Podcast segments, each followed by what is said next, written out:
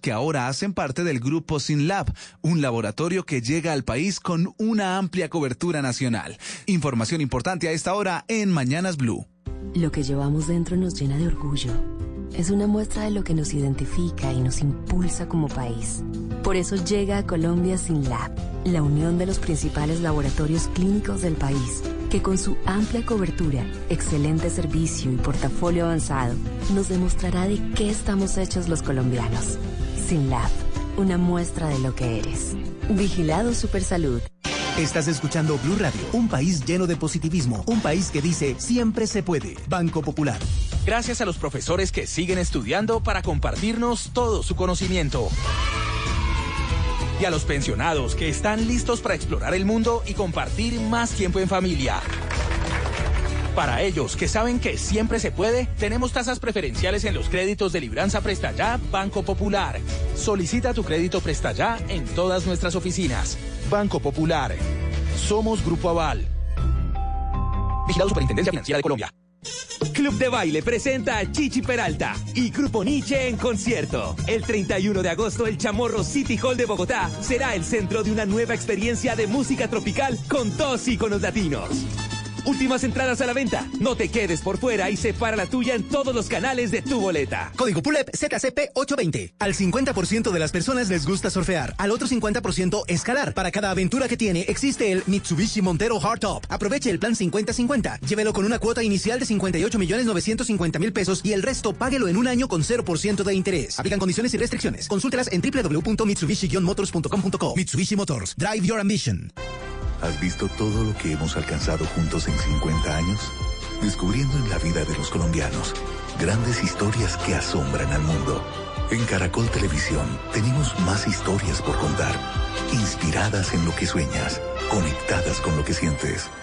Tú nos ves, Caracol TV.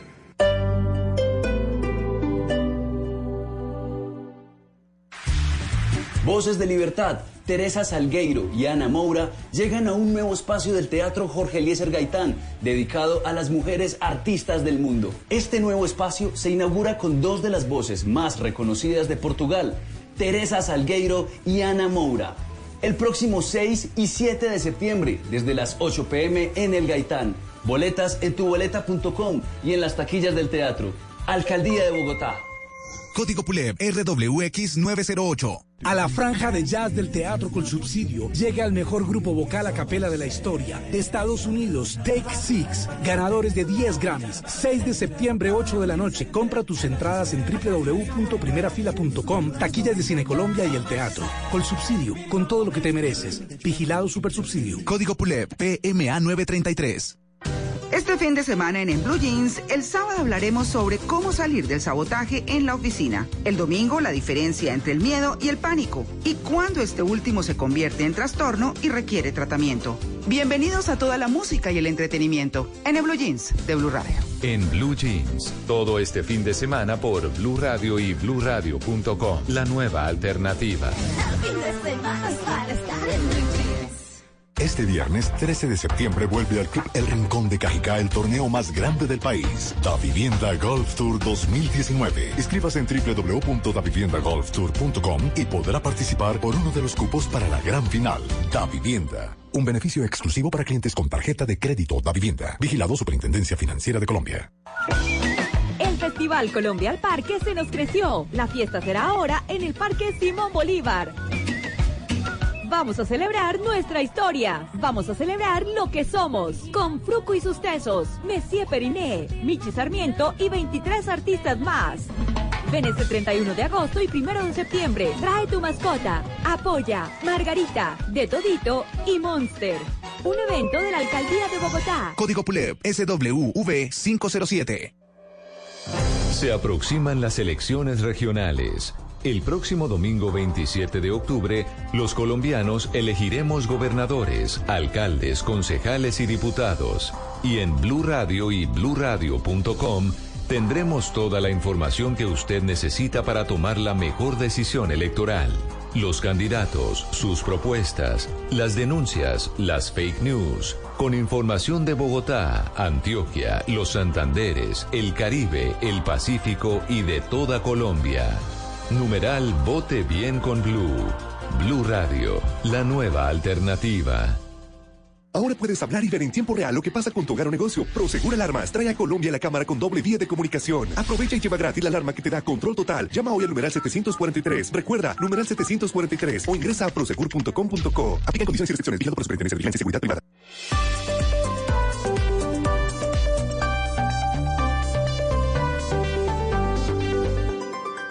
Desde este momento, Colombia está al aire. Mañanas Blue con Camila Zuluaga.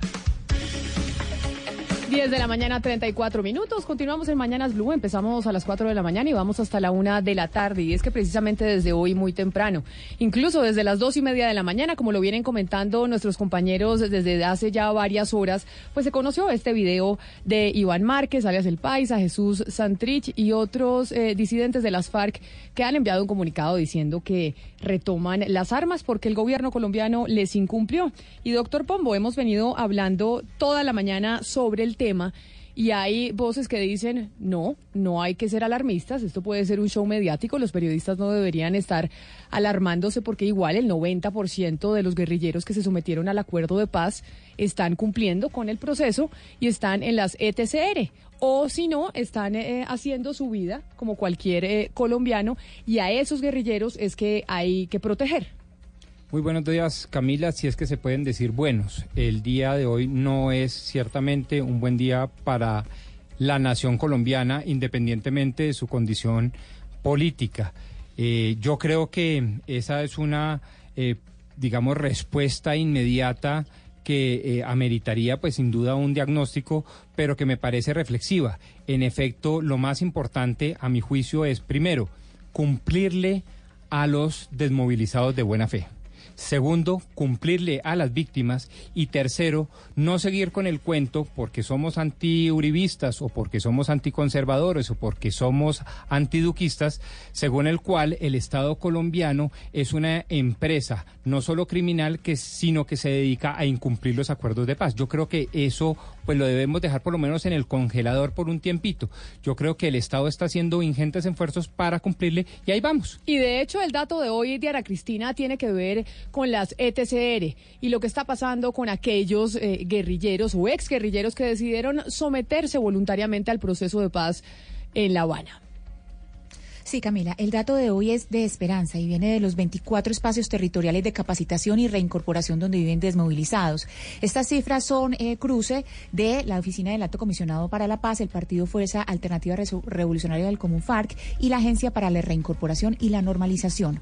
De los 13.049 excombatientes que fueron acreditados en el proceso de paz, un 48% ingresó a los puntos y zonas veredales transitorias, es decir, 6.804 personas dejaron las armas para construir un mejor país. Actualmente, 13.012 excombatientes de FARC se encuentran en proceso de reincorporación. 25 de ellos, o sea, 3.246 personas, residen en alguno de los espacios territoriales. 8.720 desmovilizados están por fuera de los espacios territoriales, pero no quiere decir que estén por fuera del espacio del proceso de paz, simplemente quiere decir que viven por fuera.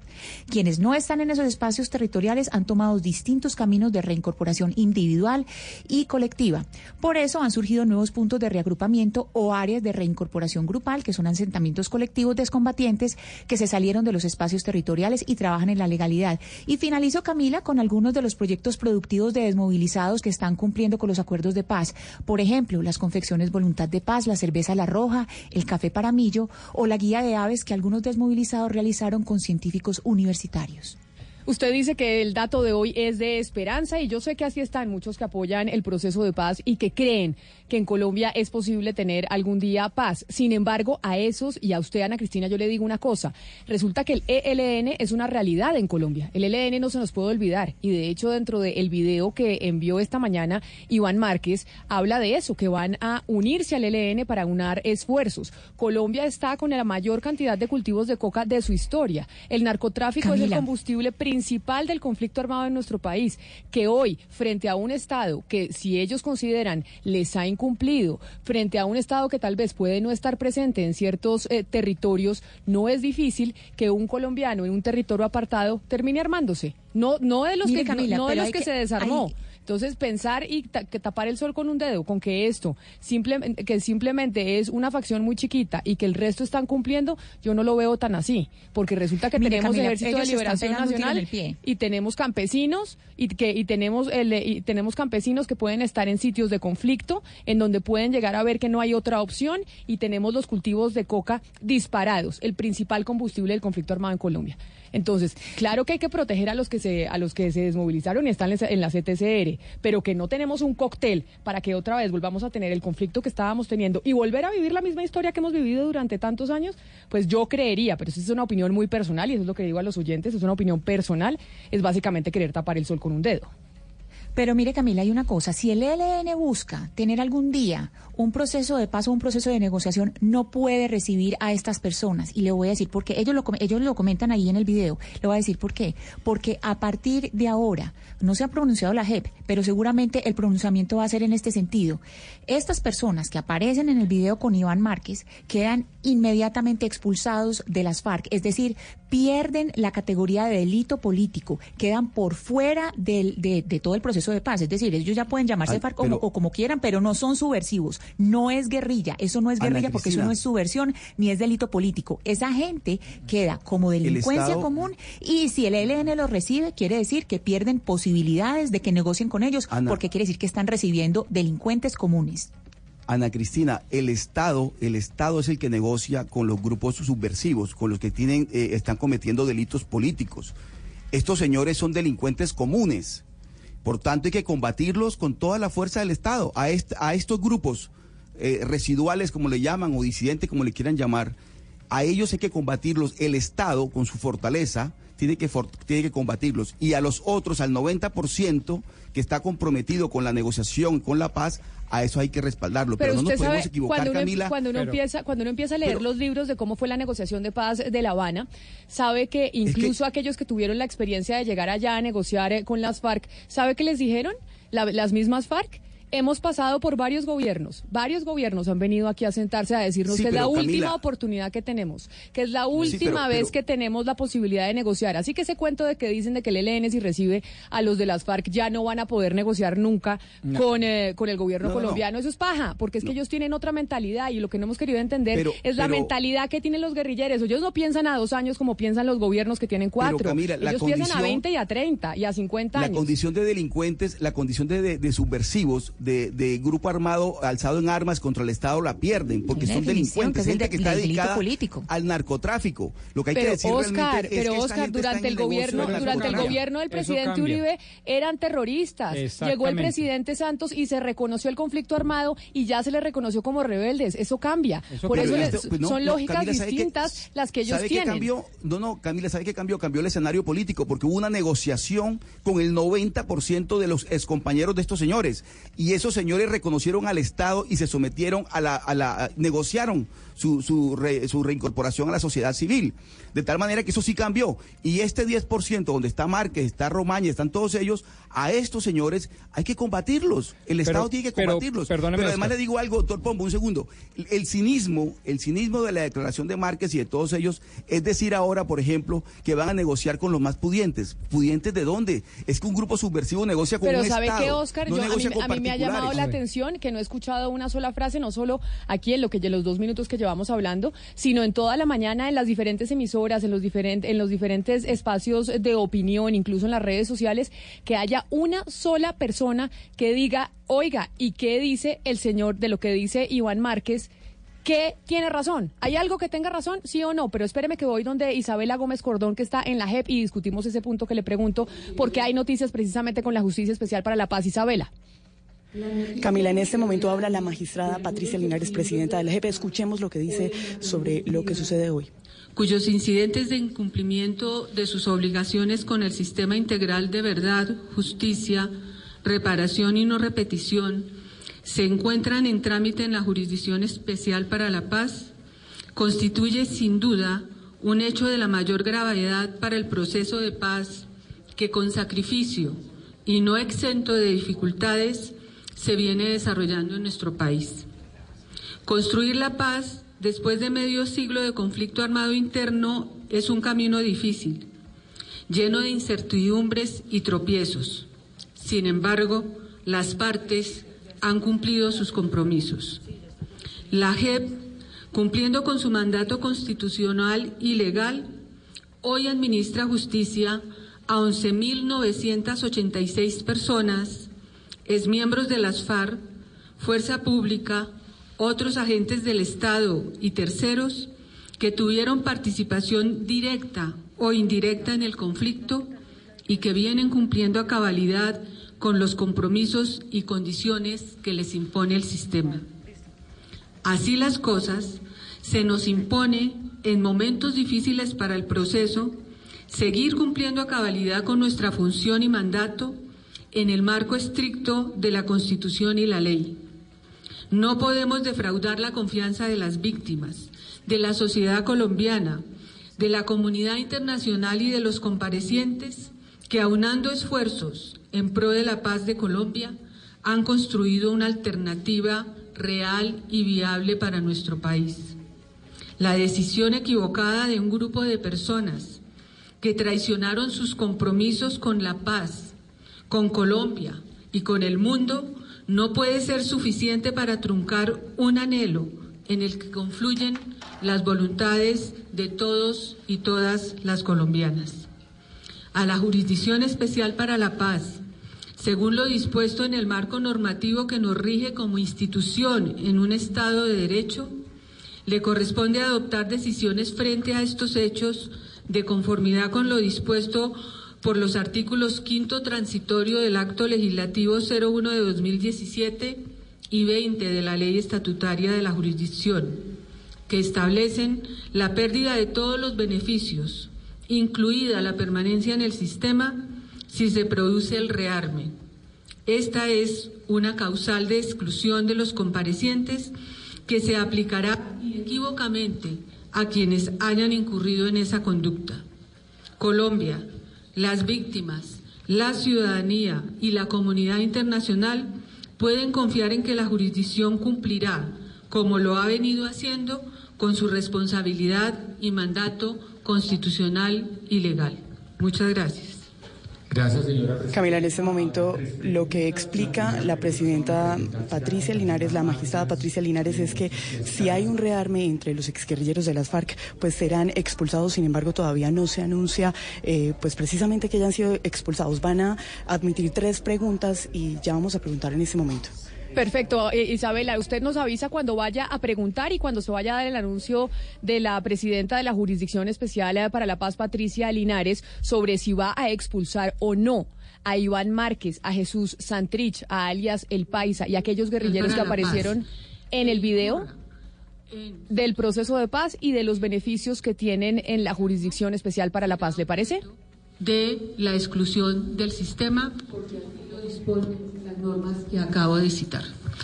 La responsabilidad que tiene la Jurisdicción Especial para la Paz, que es un organismo judicial, es administrar justicia cumpliendo de manera estricta la Constitución y la ley. Obviamente, situaciones como esta, que hasta la fecha no se habían producido, son situaciones que ameritan el tratamiento célere porque así lo dispone la norma, de proceder en consecuencia si se produce esa situación de rearme que implica la exclusión del sistema.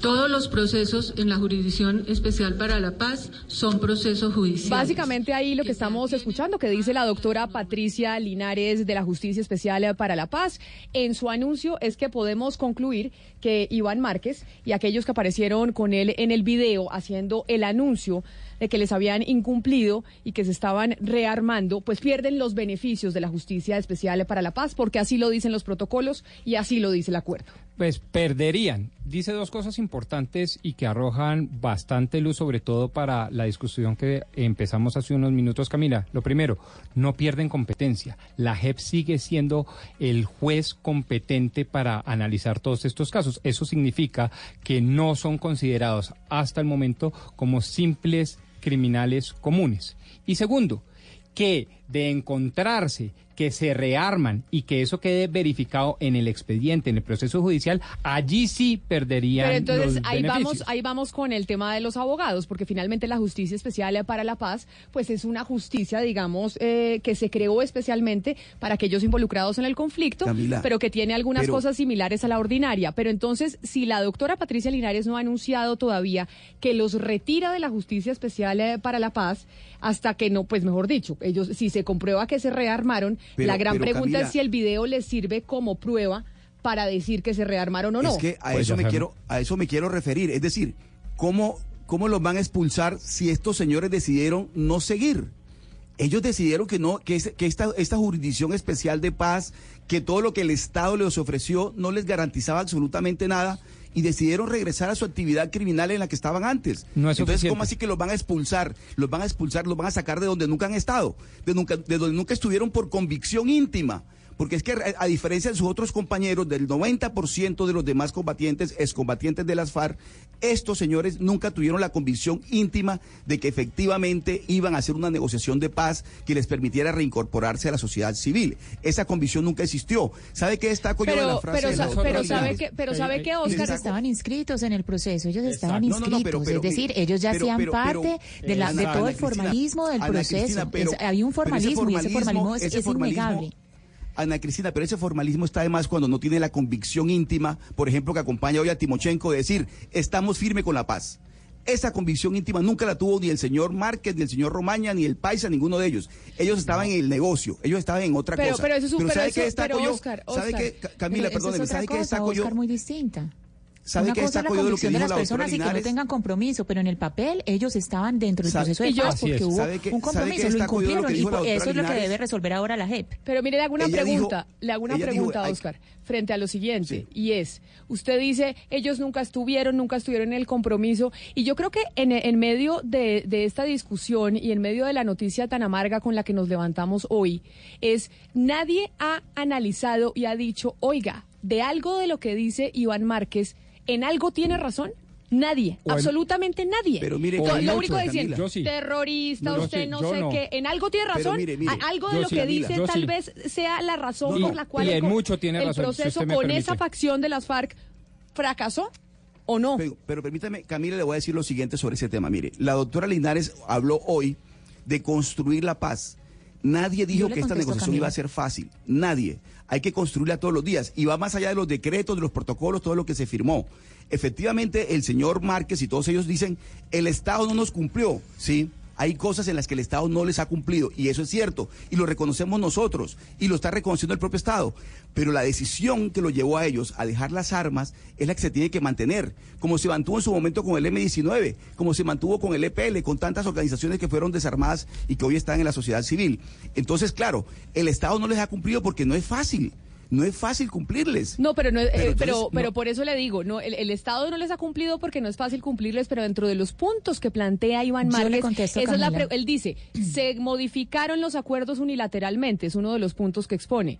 Y ese es uno de los incumplimientos que nos, que nos, que nos dieron. Según él, yo no digo que esto el señor tenga razón, pero él dice, hay inestabilidad jurídica, no tenemos garantías judiciales. Dice, hay una cantidad de montajes judiciales. El gobierno del presidente Duque dijo que esto lo había firmado un gobierno y no el Estado colombiano. Que- Entonces, él, como- él manifiesta, él y su facción, que les incumplieron. Él manifiesta que les incumplieron. La gran pregunta es, en vez de poner el dedo acusador de aquí quién es el responsable, si es el presidente Duque, el presidente Santos, el presidente Uribe, los que está, los de eh, los de las FARC, etcétera, Camila, un etcétera, solo tema. es mirar Un solo tema, el, ¿Por qué el medio ambiente. Cuando él habla de medio eh, cuando él habla de medio ambiente, las FARC protegíamos los lugares donde estaban y eso sí hay evidencia de, de, de ello. Hay lugares donde salieron las FARC y en ese momento se empiezan a, lu- a- a explotar lugares donde nunca había entrado eh, la mano, no sé, de, de la minería, de distintas cosas, porque ellos estaban ahí, Perdón, Ana Cristina. estaban ahí, claro, tenían, tenían, eh, claro, estaban, tenían ahí su, su, no, Oscar, pero no se estamos hablando solamente. es- sí, eso, eso es obvio, Oscar. Eso lo hizo Se las FARC, pero hay lugares donde estaban protegiendo las fuentes de agua. Hay partes donde no se metían, no se metían la minería por miedo de las FARC, que no quiere decir tener un paraestado que era lo que tenían se ellos. mejora esa parte, se mejora esa parte. Pero mire, Camila, le quiero decir lo siguiente, lo que se conoce como el bloque de constitucionalidad el, fuerte de la, de la negociación se mantiene. El fuerte de la negociación, el soporte, el núcleo, la nuez de la negociación se mantiene.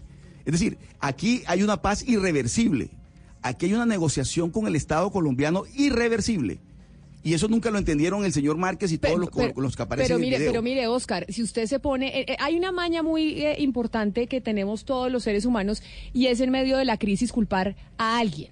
Y acá lo que tenemos que mirar es cómo salimos del atolladero. Pero acá, cuando usted dice, es que se firmó con el Estado colombiano, el presidente Duque frente al tema del ELN, por ejemplo, dijo, eso lo firmó Santos, eso no lo firmé yo. Y es una de las cosas que reclama incluso el señor Márquez en su video dice, a nosotros nos incumplió el Estado colombiano porque resultó que llegó un nuevo gobierno que dijo, eso no fue conmigo, eso fue con el gobierno anterior. Porque la apreciación del nuevo presidente Iván Duque Márquez fue un poco distinta. Dijo, yo tengo dos opciones, o cumplirle al pueblo colombiano, que por constitución política es el que detenta el poder soberano, o cumplirle a los acuerdos de... perdón, termino, Oscar, no he hablado yo hoy.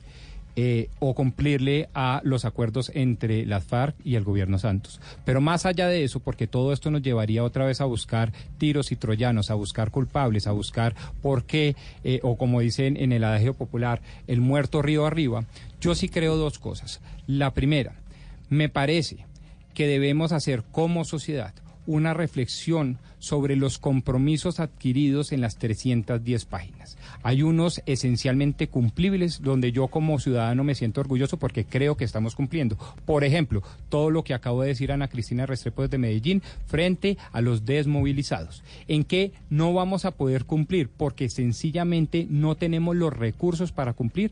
Punto uno, como por ejemplo el de tierras pensar que vamos en 12 años a entregar 7 millones de hectáreas productivas con la pretensión de llegar a 10 y además de eso, con un costo de más de 115 billones de pesos adicionales a los a los perdón, a los 170 billones de pesos que implican los acuerdos, me parece que es imposible y en ese sentido el doctor o el señor o el exterrorista o terrorista o como usted lo quiera nombrar, Iván Márquez tiene razón.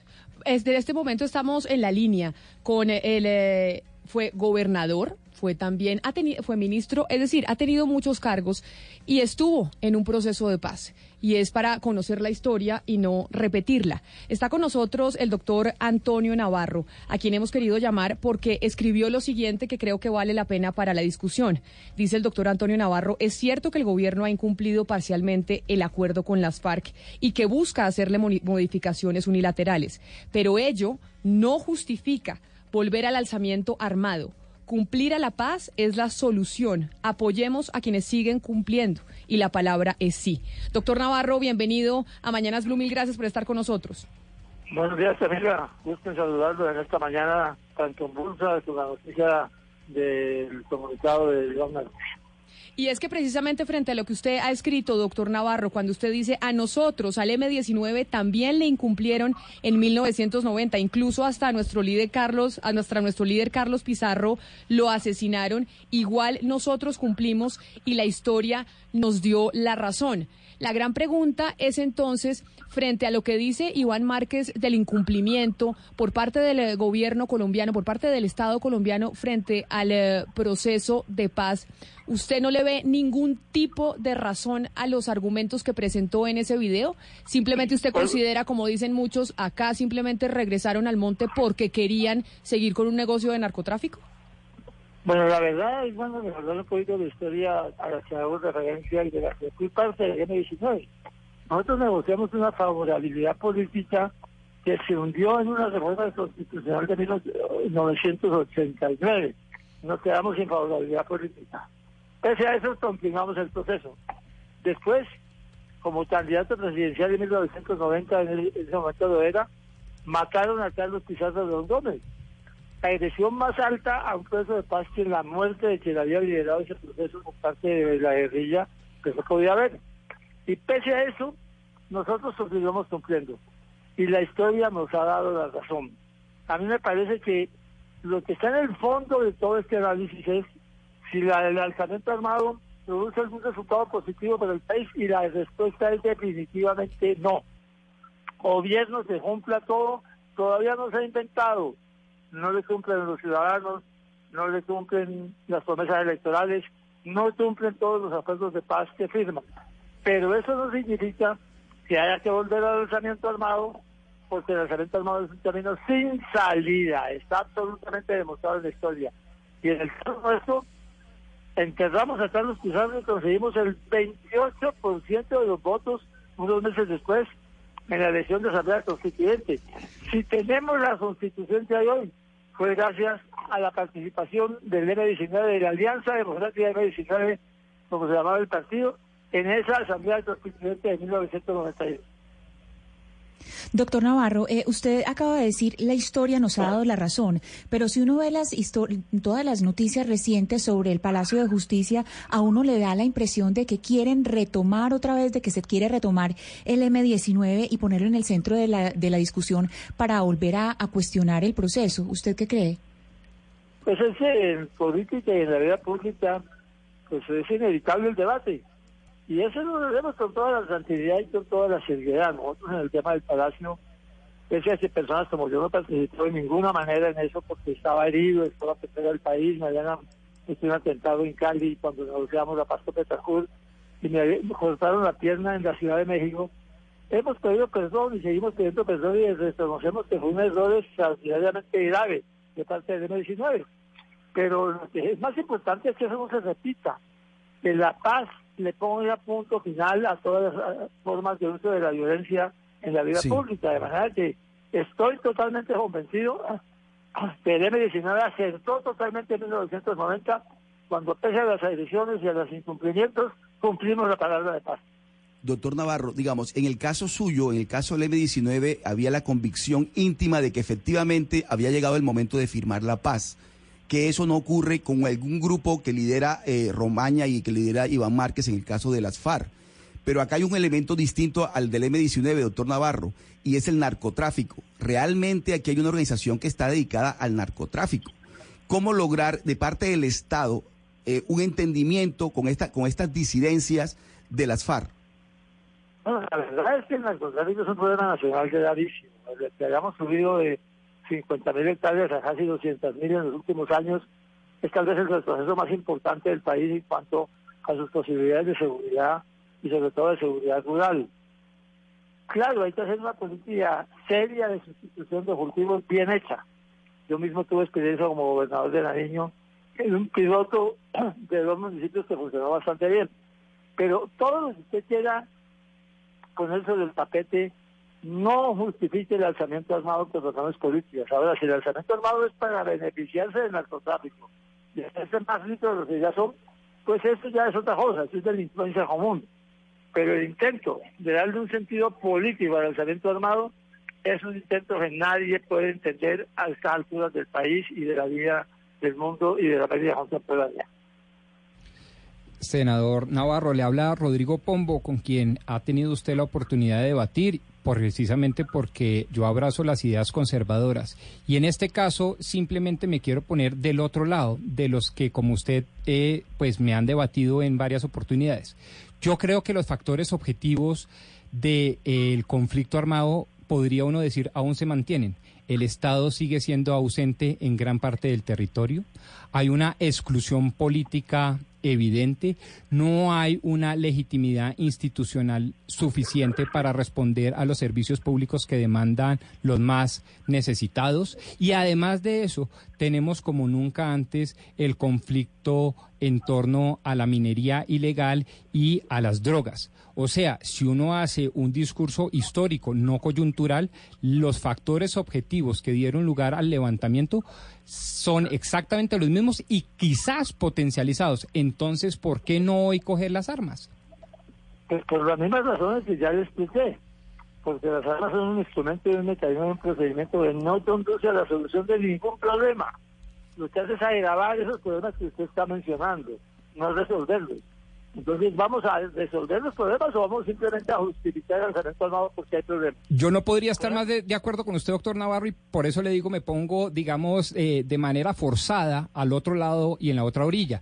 Yo siempre creo eso, es que el Estado nunca fue ilegítimo, el Estado nunca quiso excluir de manera sistemática a ninguna parte de la población, el Estado tenía unos problemas enormes de pobreza, etcétera, etcétera. Es decir, la revolución armada nunca debió haber sido justificada, pero lo hecho es que nuestra historia ha reconocido que esos factores son suficientes para reconocer a unos señores como rebeldes y no como terroristas. La verdad es que yo pensaba que esa justificación eh, eh, servía para explicar un mecanismo de solución distinto al de la democracia. Y en los años de alzamiento armado aprendí y aprendimos muchos de nosotros, en el caso de medicina de todos, que ese no era el camino, que por ahí no íbamos a resolver nada. La existencia de problemas no es el tema que estamos discutiendo. ¿Cómo resolverlos? Eso es lo que tenemos que discutir.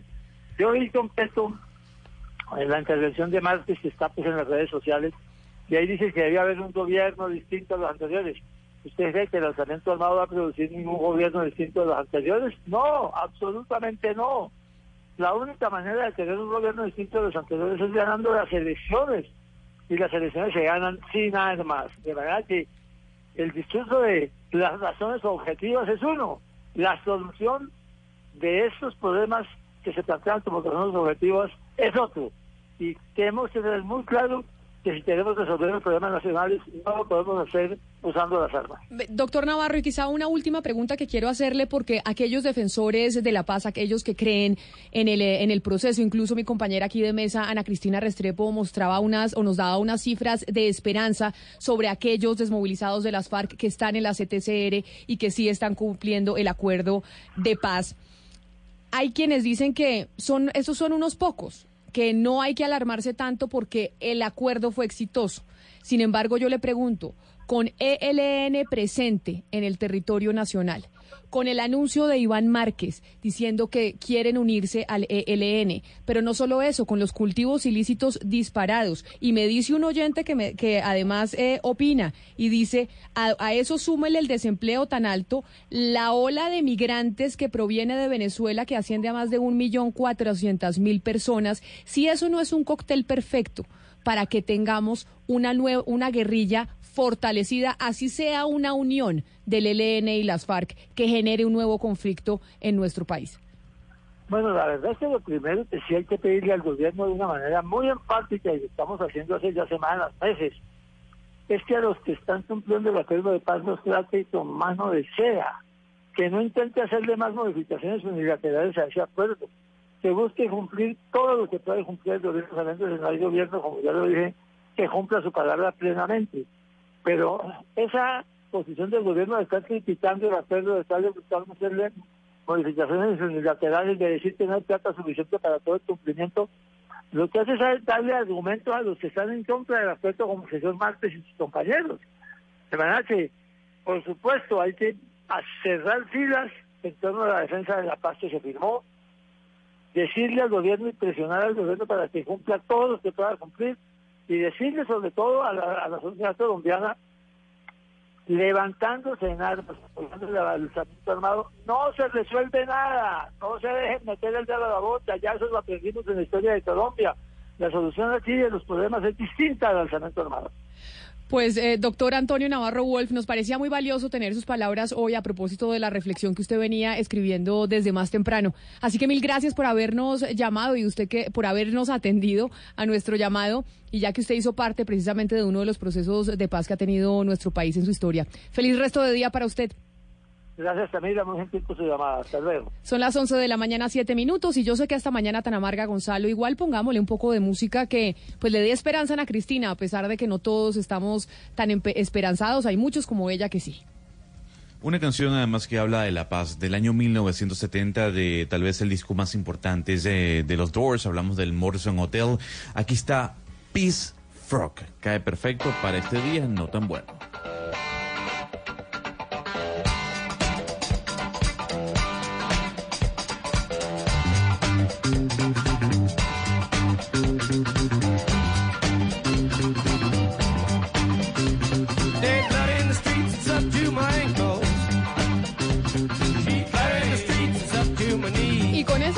Señora que usted decidió ponerle hoy a esta mañana de noticias no tan alentadoras en Colombia, ¿por qué no le damos un eh, giro al planeta, Gonzalo, sobre cómo reciben esta noticia de nuestro país? Porque los medios de comunicación a nivel internacional incluso están hablando de este video que se conoció en la madrugada de hoy. Música de paz, Camila, música en contra de la guerra. Y comenzamos con el Washington Post porque a esta hora titula de la siguiente forma. A medida que se desmorona el acuerdo de paz en Colombia, los ex líderes de la FARC toman las armas y anuncian el regreso al conflicto. Si nos vamos al Miami Herald, Miembros claves de las guerrillas de la FARC en Colombia dicen que la paz ha fracasado y piden una revolución armada. Infobae en Argentina, el gobierno de Colombia cree que el video en el que la FARC anuncian el retorno a la lucha armada se grabó en Venezuela. Si nos vamos a mm, el comercio en Perú, Líder del ELN saluda el regreso de las armas de disidentes de la FARC. El país de España, la, la, disidencia de la FARC anuncia que retoma las armas y sacude a Colombia. El New York Times, ex líder de la FARC, llama a volver a las armas en Colombia y obviamente titulan de la misma forma en el Guardian desde Inglaterra.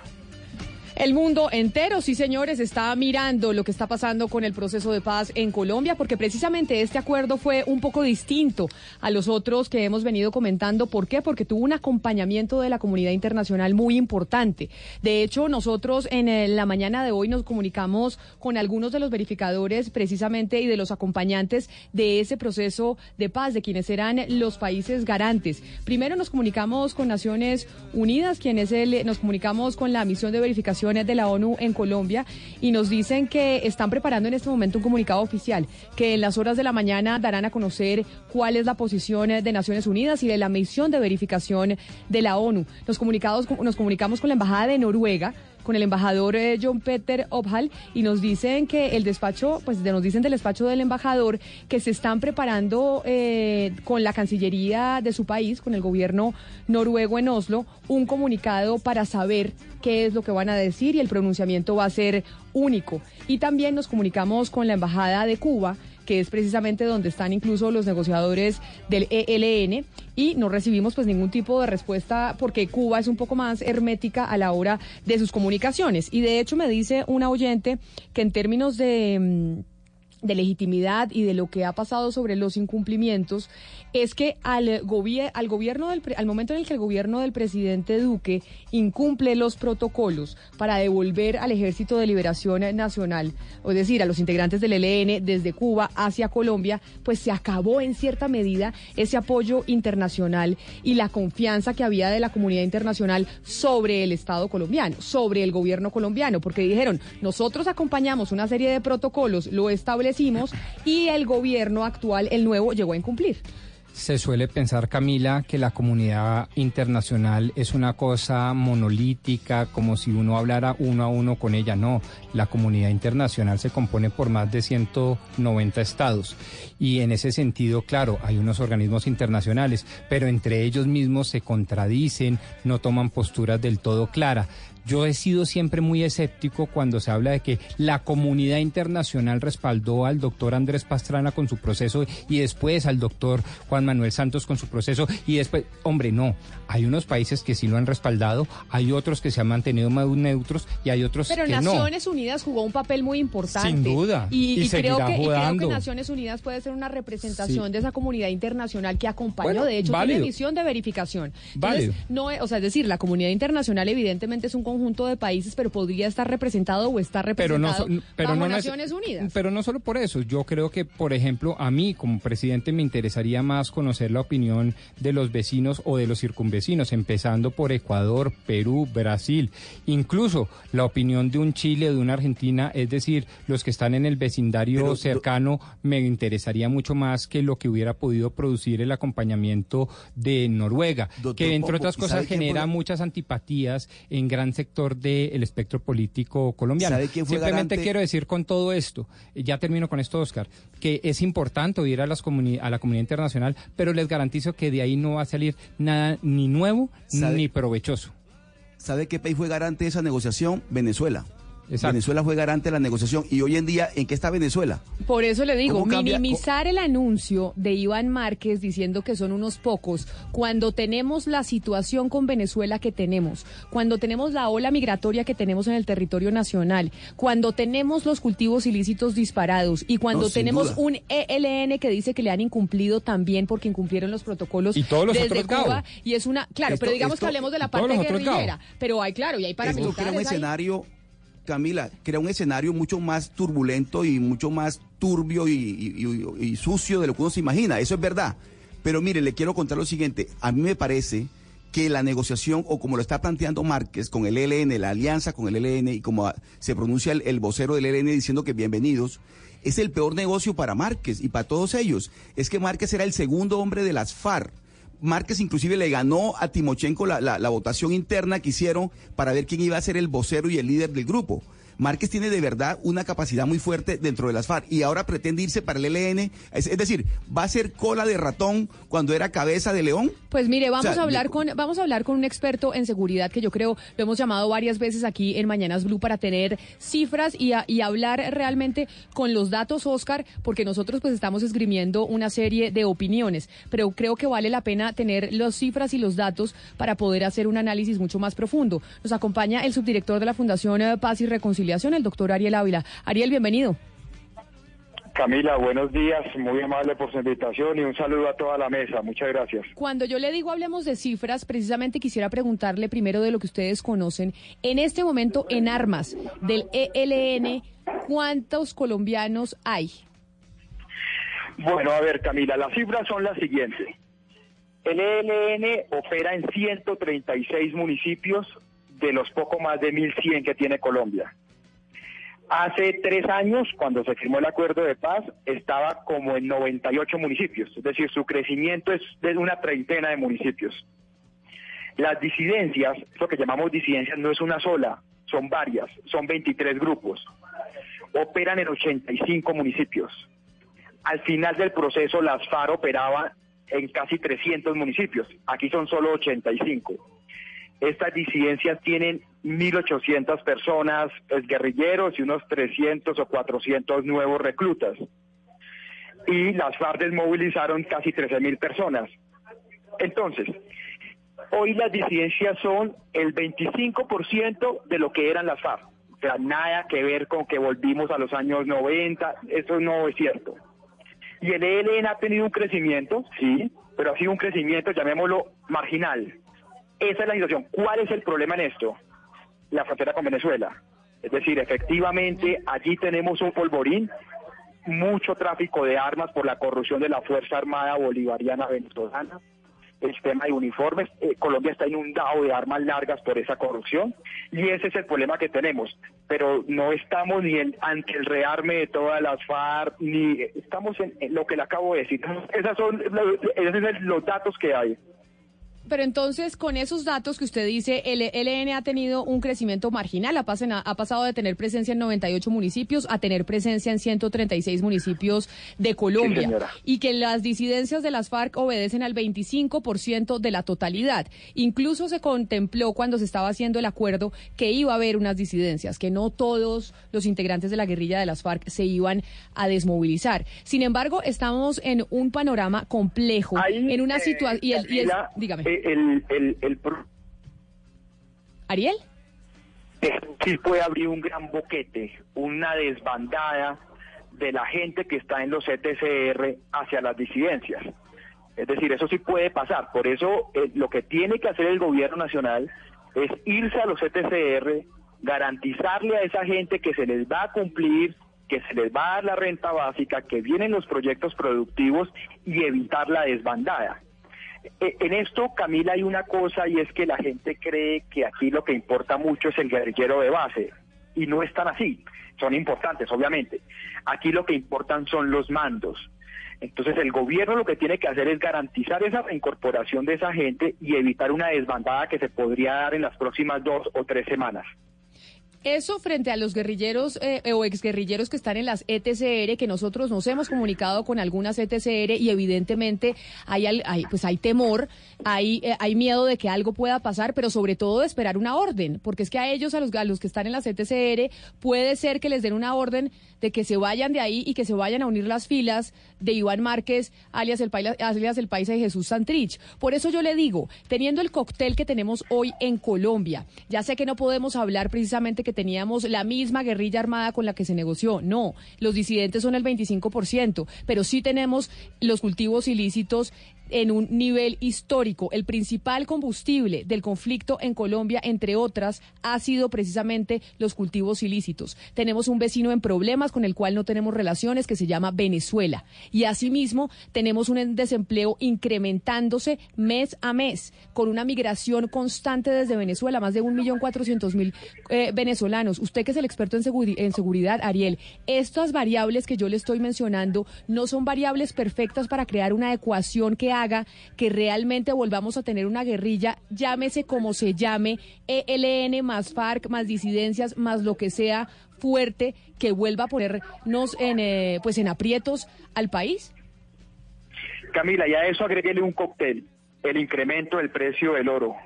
Esto va a ser una tragedia ambiental. La onza de oro pasó de 1.200 dólares a 1.500 y lo que se le viene a Colombia es impresionante con la minería ilegal. Y la respuesta a su pregunta directa es sí. Ariel, eh, estamos en 24 procesos de... Eh, espérame a la Cristina que Ariel está respondiendo su pregunta. Un momento. Lo, lo escucho, Ariel. No, y le decía, con respecto a su pregunta, eh, la respuesta es que sí. Estamos en un cóctel muy peligroso. Lo que haga el gobierno Duque en los próximos seis meses, lo que pase con el ELN y las disidencias va a ser determinante y yo tengo miedo de que estemos en las puertas de una nueva ola de violencia.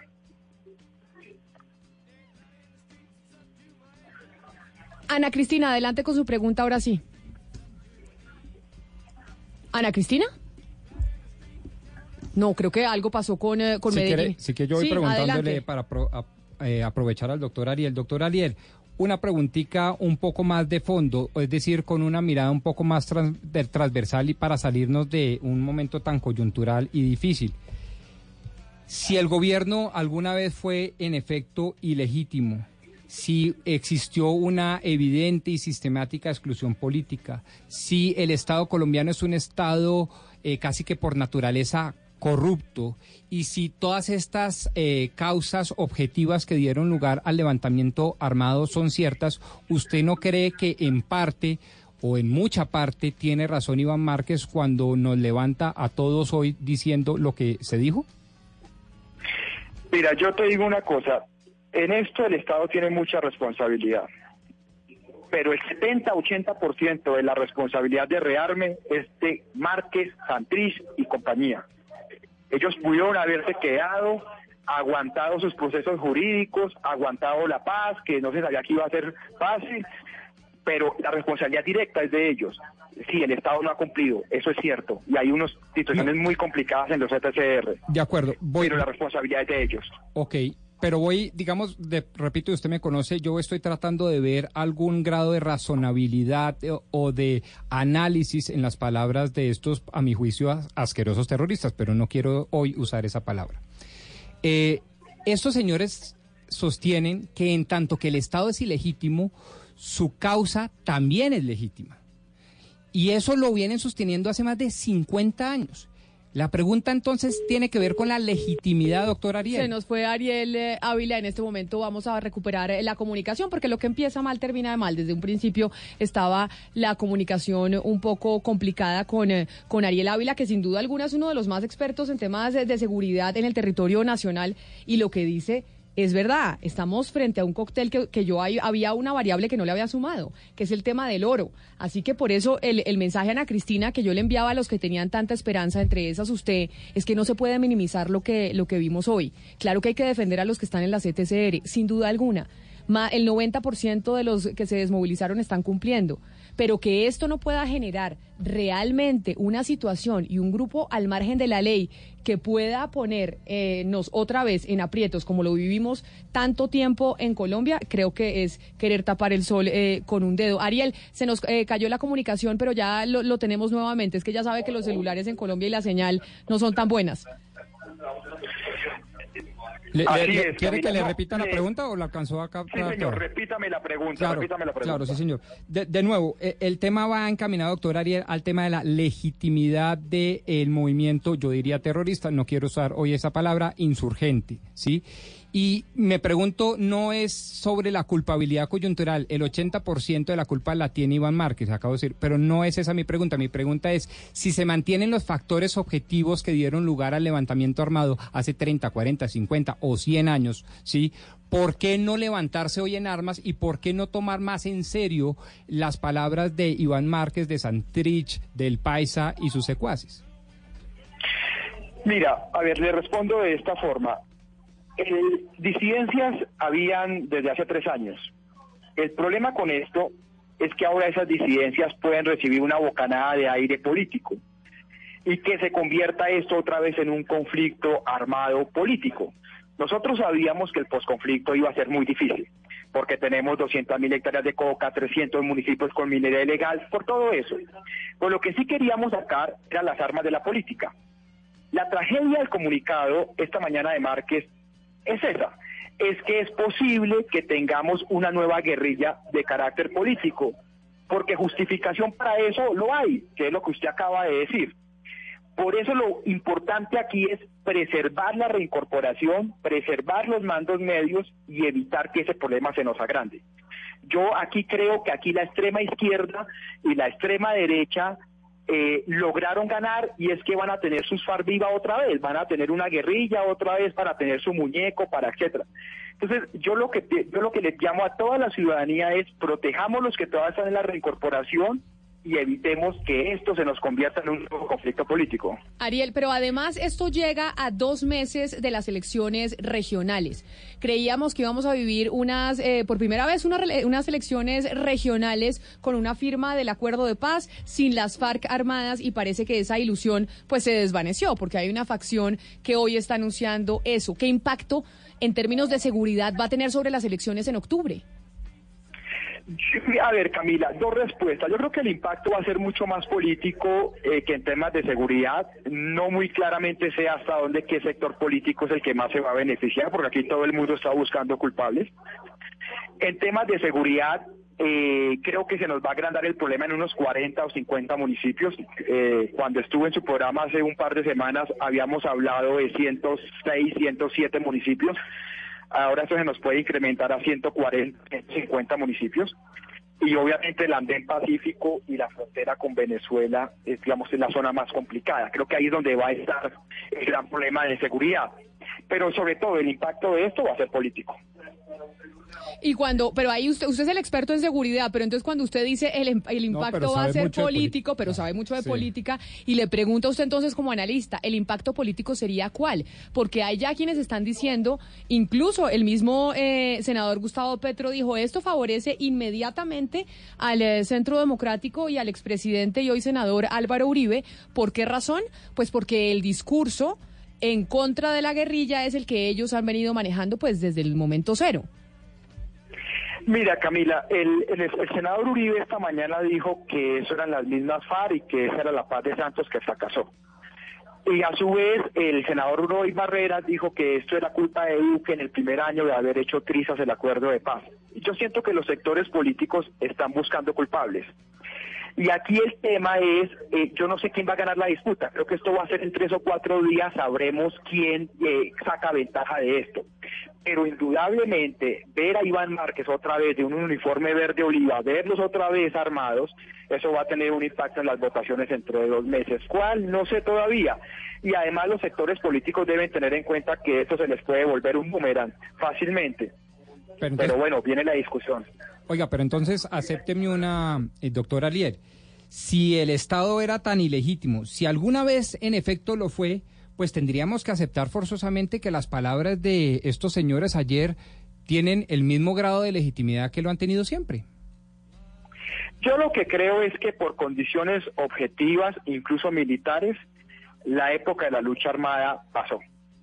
Eh, cualquier intento armado de transformación social es una cosa delirante. Punto. Ya eso, esa época, eso fue el siglo XX que se en Centroamérica, en África, pero eso ya cerró el ciclo. Eso no, así no se logran cambios sociales. Pues queríamos hablar con usted, Ariel, para conocer cifras, tener números sobre la presencia de las disidencias en municipios en Colombia, eh, cómo está el ELN y pues que, cuál es el, futuro que nos depara en términos eh, de violencia y si lo debemos tomar en serio o no. Así que mil gracias por atendernos porque yo sé que usted se salió de una reunión para estar con nosotros. Feliz mañana. Camila, un abrazo y mil gracias por la invitación. Un saludo a toda la mesa. Mil gracias. 11 de la mañana, 28 minutos. Pongámosle otra canción de esperanza a Ana Cristina Gonzalo, porque yo sé que hoy usted le trajo una lista musical para aquellos que, que, mucho, eh, que, que, como Ana Cristina, siguen pensando que sí, que tenemos que defender eh, la paz y que esto no puede amilanarnos y quitarnos la esperanza de que es posible continuar con, con esa paz que se firmó en La Habana y viéndolo desde afuera como un simple espectador, eh, cambiar el discurso de odio, que tanto le está haciendo daño a este proceso, de lado y lado, de la izquierda y de la derecha. Aquí le traigo a una persona precisamente que trataba o evitaba ese discurso de odio, que buscaba la paz, que buscaba que todos nos uniéramos. Él es el señor John Lennon.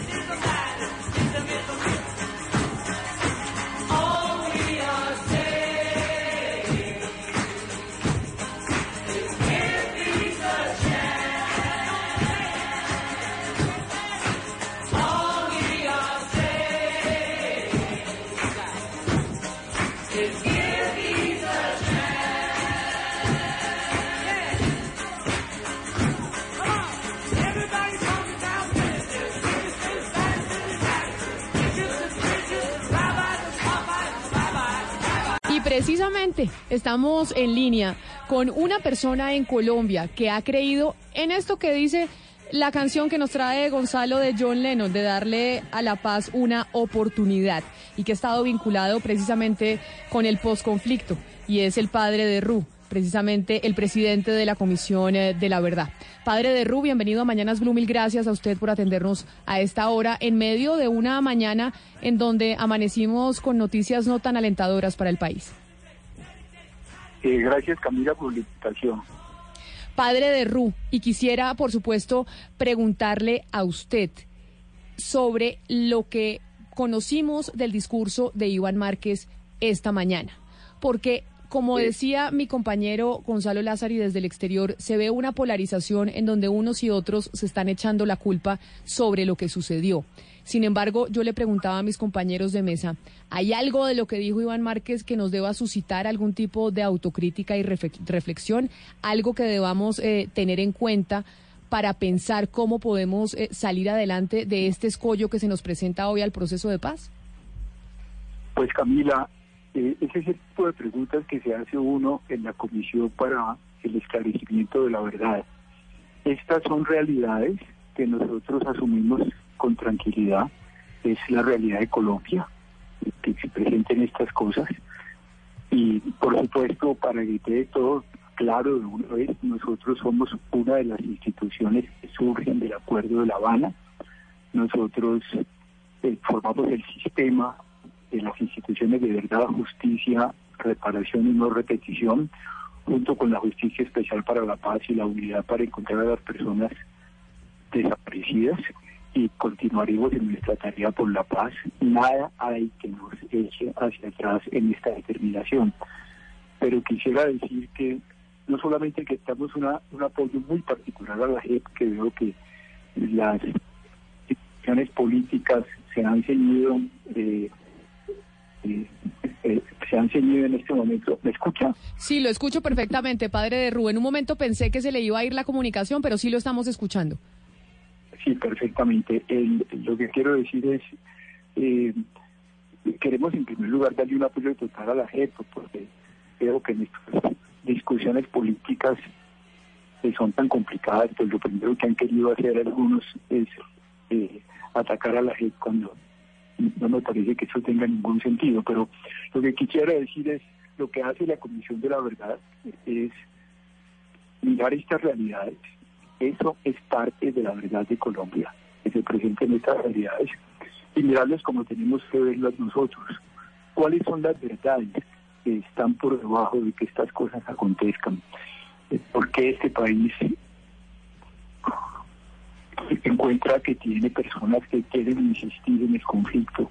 ¿Qué hay detrás de todos estos procedimientos? ¿Qué fue lo que nos llevó a esta tragedia? ¿Qué intereses mueven el que se quiera que esta polarización que puede ser eh, inmensa de, lado y lado eh, puede, llegar incluso a legitimar la toma de las armas cuando este país está totalmente cansado de la guerra y, queremos definitivamente seguir en paz. Por supuesto, la paz que tenemos es una, es una paz frágil, es, es una paz que tiene muchas limitaciones, eh, es una paz que, desafortunadamente no, no ha tenido la, toda la fuerza que quisiéramos, pero ¿qué importa? Dentro de esas limitaciones nosotros tenemos que perseverar en ella.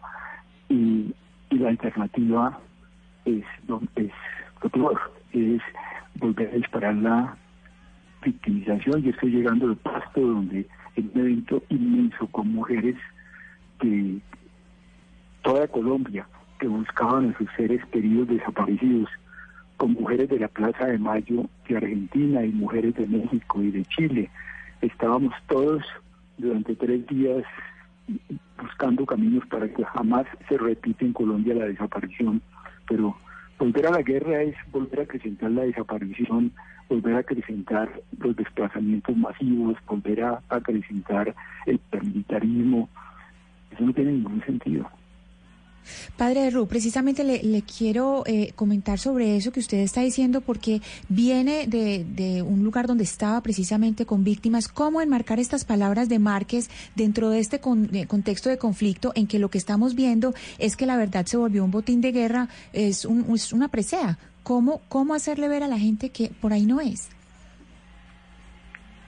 Pues eh,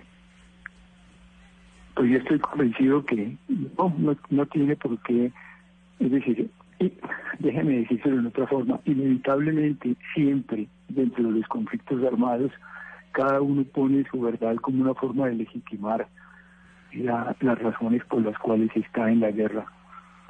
Pero nosotros tenemos que buscar es una verdad que nos ponga más allá de la guerra, que nos ayude a comprender por qué, por qué finalmente, explicarnos por qué finalmente tomamos el camino de, la guerra que nos llevó a, a, hundirnos, a hundirnos cada vez más en la desgracia. Y si logramos explicarlo, ¿por qué no salir hacia caminos de construcción colectiva en nuestras diferencias? Padre, yo veo el conflicto desde fuera de Colombia y estoy atónito con los insultos que uno puede leer a través de redes sociales. Usted sugiere que de una vez por todas quitamos de, quitemos de nuestro vocabulario palabras como narcotraficantes, terroristas, asesinos, etcétera, etcétera. Sí, yo estoy convencido que esas formas de, dirigirnos controversial y agresivamente a, unos y otros no nos llevan a ninguna parte eh, y que y que tenemos en serio que tomar el camino de la paz. Ahora, la comisión estudia esas cosas, estamos justamente analizando esas realidades. Quisiera ser muy franco, la realidad de lo que pasó ayer en la tarde con esa declaración es una realidad colombiana. Tenemos que mirarla como es. Eso es real en Colombia. La pregunta de fondo cuando uno busca la verdad es por qué en Colombia se siguen produciendo estas realidades, cuáles son los, las razones históricas que llevan a que el, conflicto vuelva otra vez a aprender, cuáles son las distintas explicaciones que hay detrás de eso, hasta que entendamos por qué no acabamos de salir de esta tragedia y, y, tomemos caminos serios de no repetición. Eh, y insistiendo en que por supuesto las instituciones de la paz, que somos con la JEP con la unidad para encontrar a las personas desaparecidas, vamos a perseverar en lo que estamos haciendo, nada nos nos sacará de esto. Y yo estoy convencido que el país, eh, a pesar de esa declaración tan grandilocuente que hace Márquez, el país no está en eso. Colombia, Colombia quiere la paz, me parece sobre todo tenemos que cuidar mucho de que no se acreciente la victimización, cuidar a los hombres de la FARC que dejaron la, las armas y que conformaron el, el Partido de la Rosa, eh, para que para que sean protegidos en este momento, para que no, no los Padre de Ru. Padre de Ru, en este momento en donde estamos, como le decía mi compañero, desde el exterior, culpándonos unos a los otros, en donde hay una polarización extrema, en donde durante la mañana hemos escuchado opinadores, políticos, etcétera, respo- responsabilizando al otro por cuenta de lo que está pasando.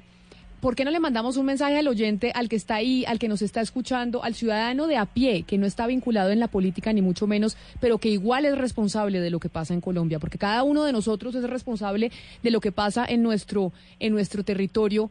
¿Qué podemos hacer? ¿Qué puede hacer Bueno, un pues- ciudadano del común?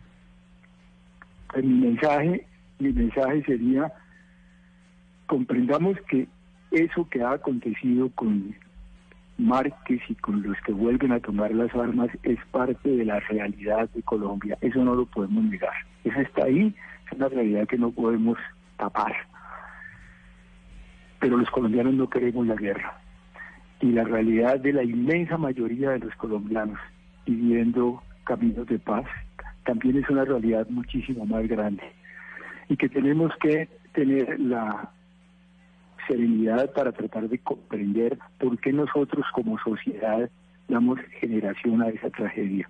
Y en lugar de inculparnos los unos a los otros, tratar de comprender a fondo qué es lo que genera entre nosotros el que nos vamos atrapados en esa barbarie y qué tenemos que hacer para que esto no siga. Echarnos las culpas no sirve para nada. Y yo invitaría a los ciudadanos de todos los lados a que no colaboremos con nadie que invita de un lado o de otro lado a acrecentar los odios, a profundizar las estigmatizaciones, a señalar al otro como al perverso, y no comprendamos realmente por qué nos vimos en esta tragedia, esta tragedia que ya lleva prácticamente nueve millones de víctimas. Y asumámonos como seres humanos, rescatémonos como seres humanos. Este pueblo tiene derecho a la dignidad y tiene derecho a quedarse en el mundo como un pueblo que protege la vida de todos.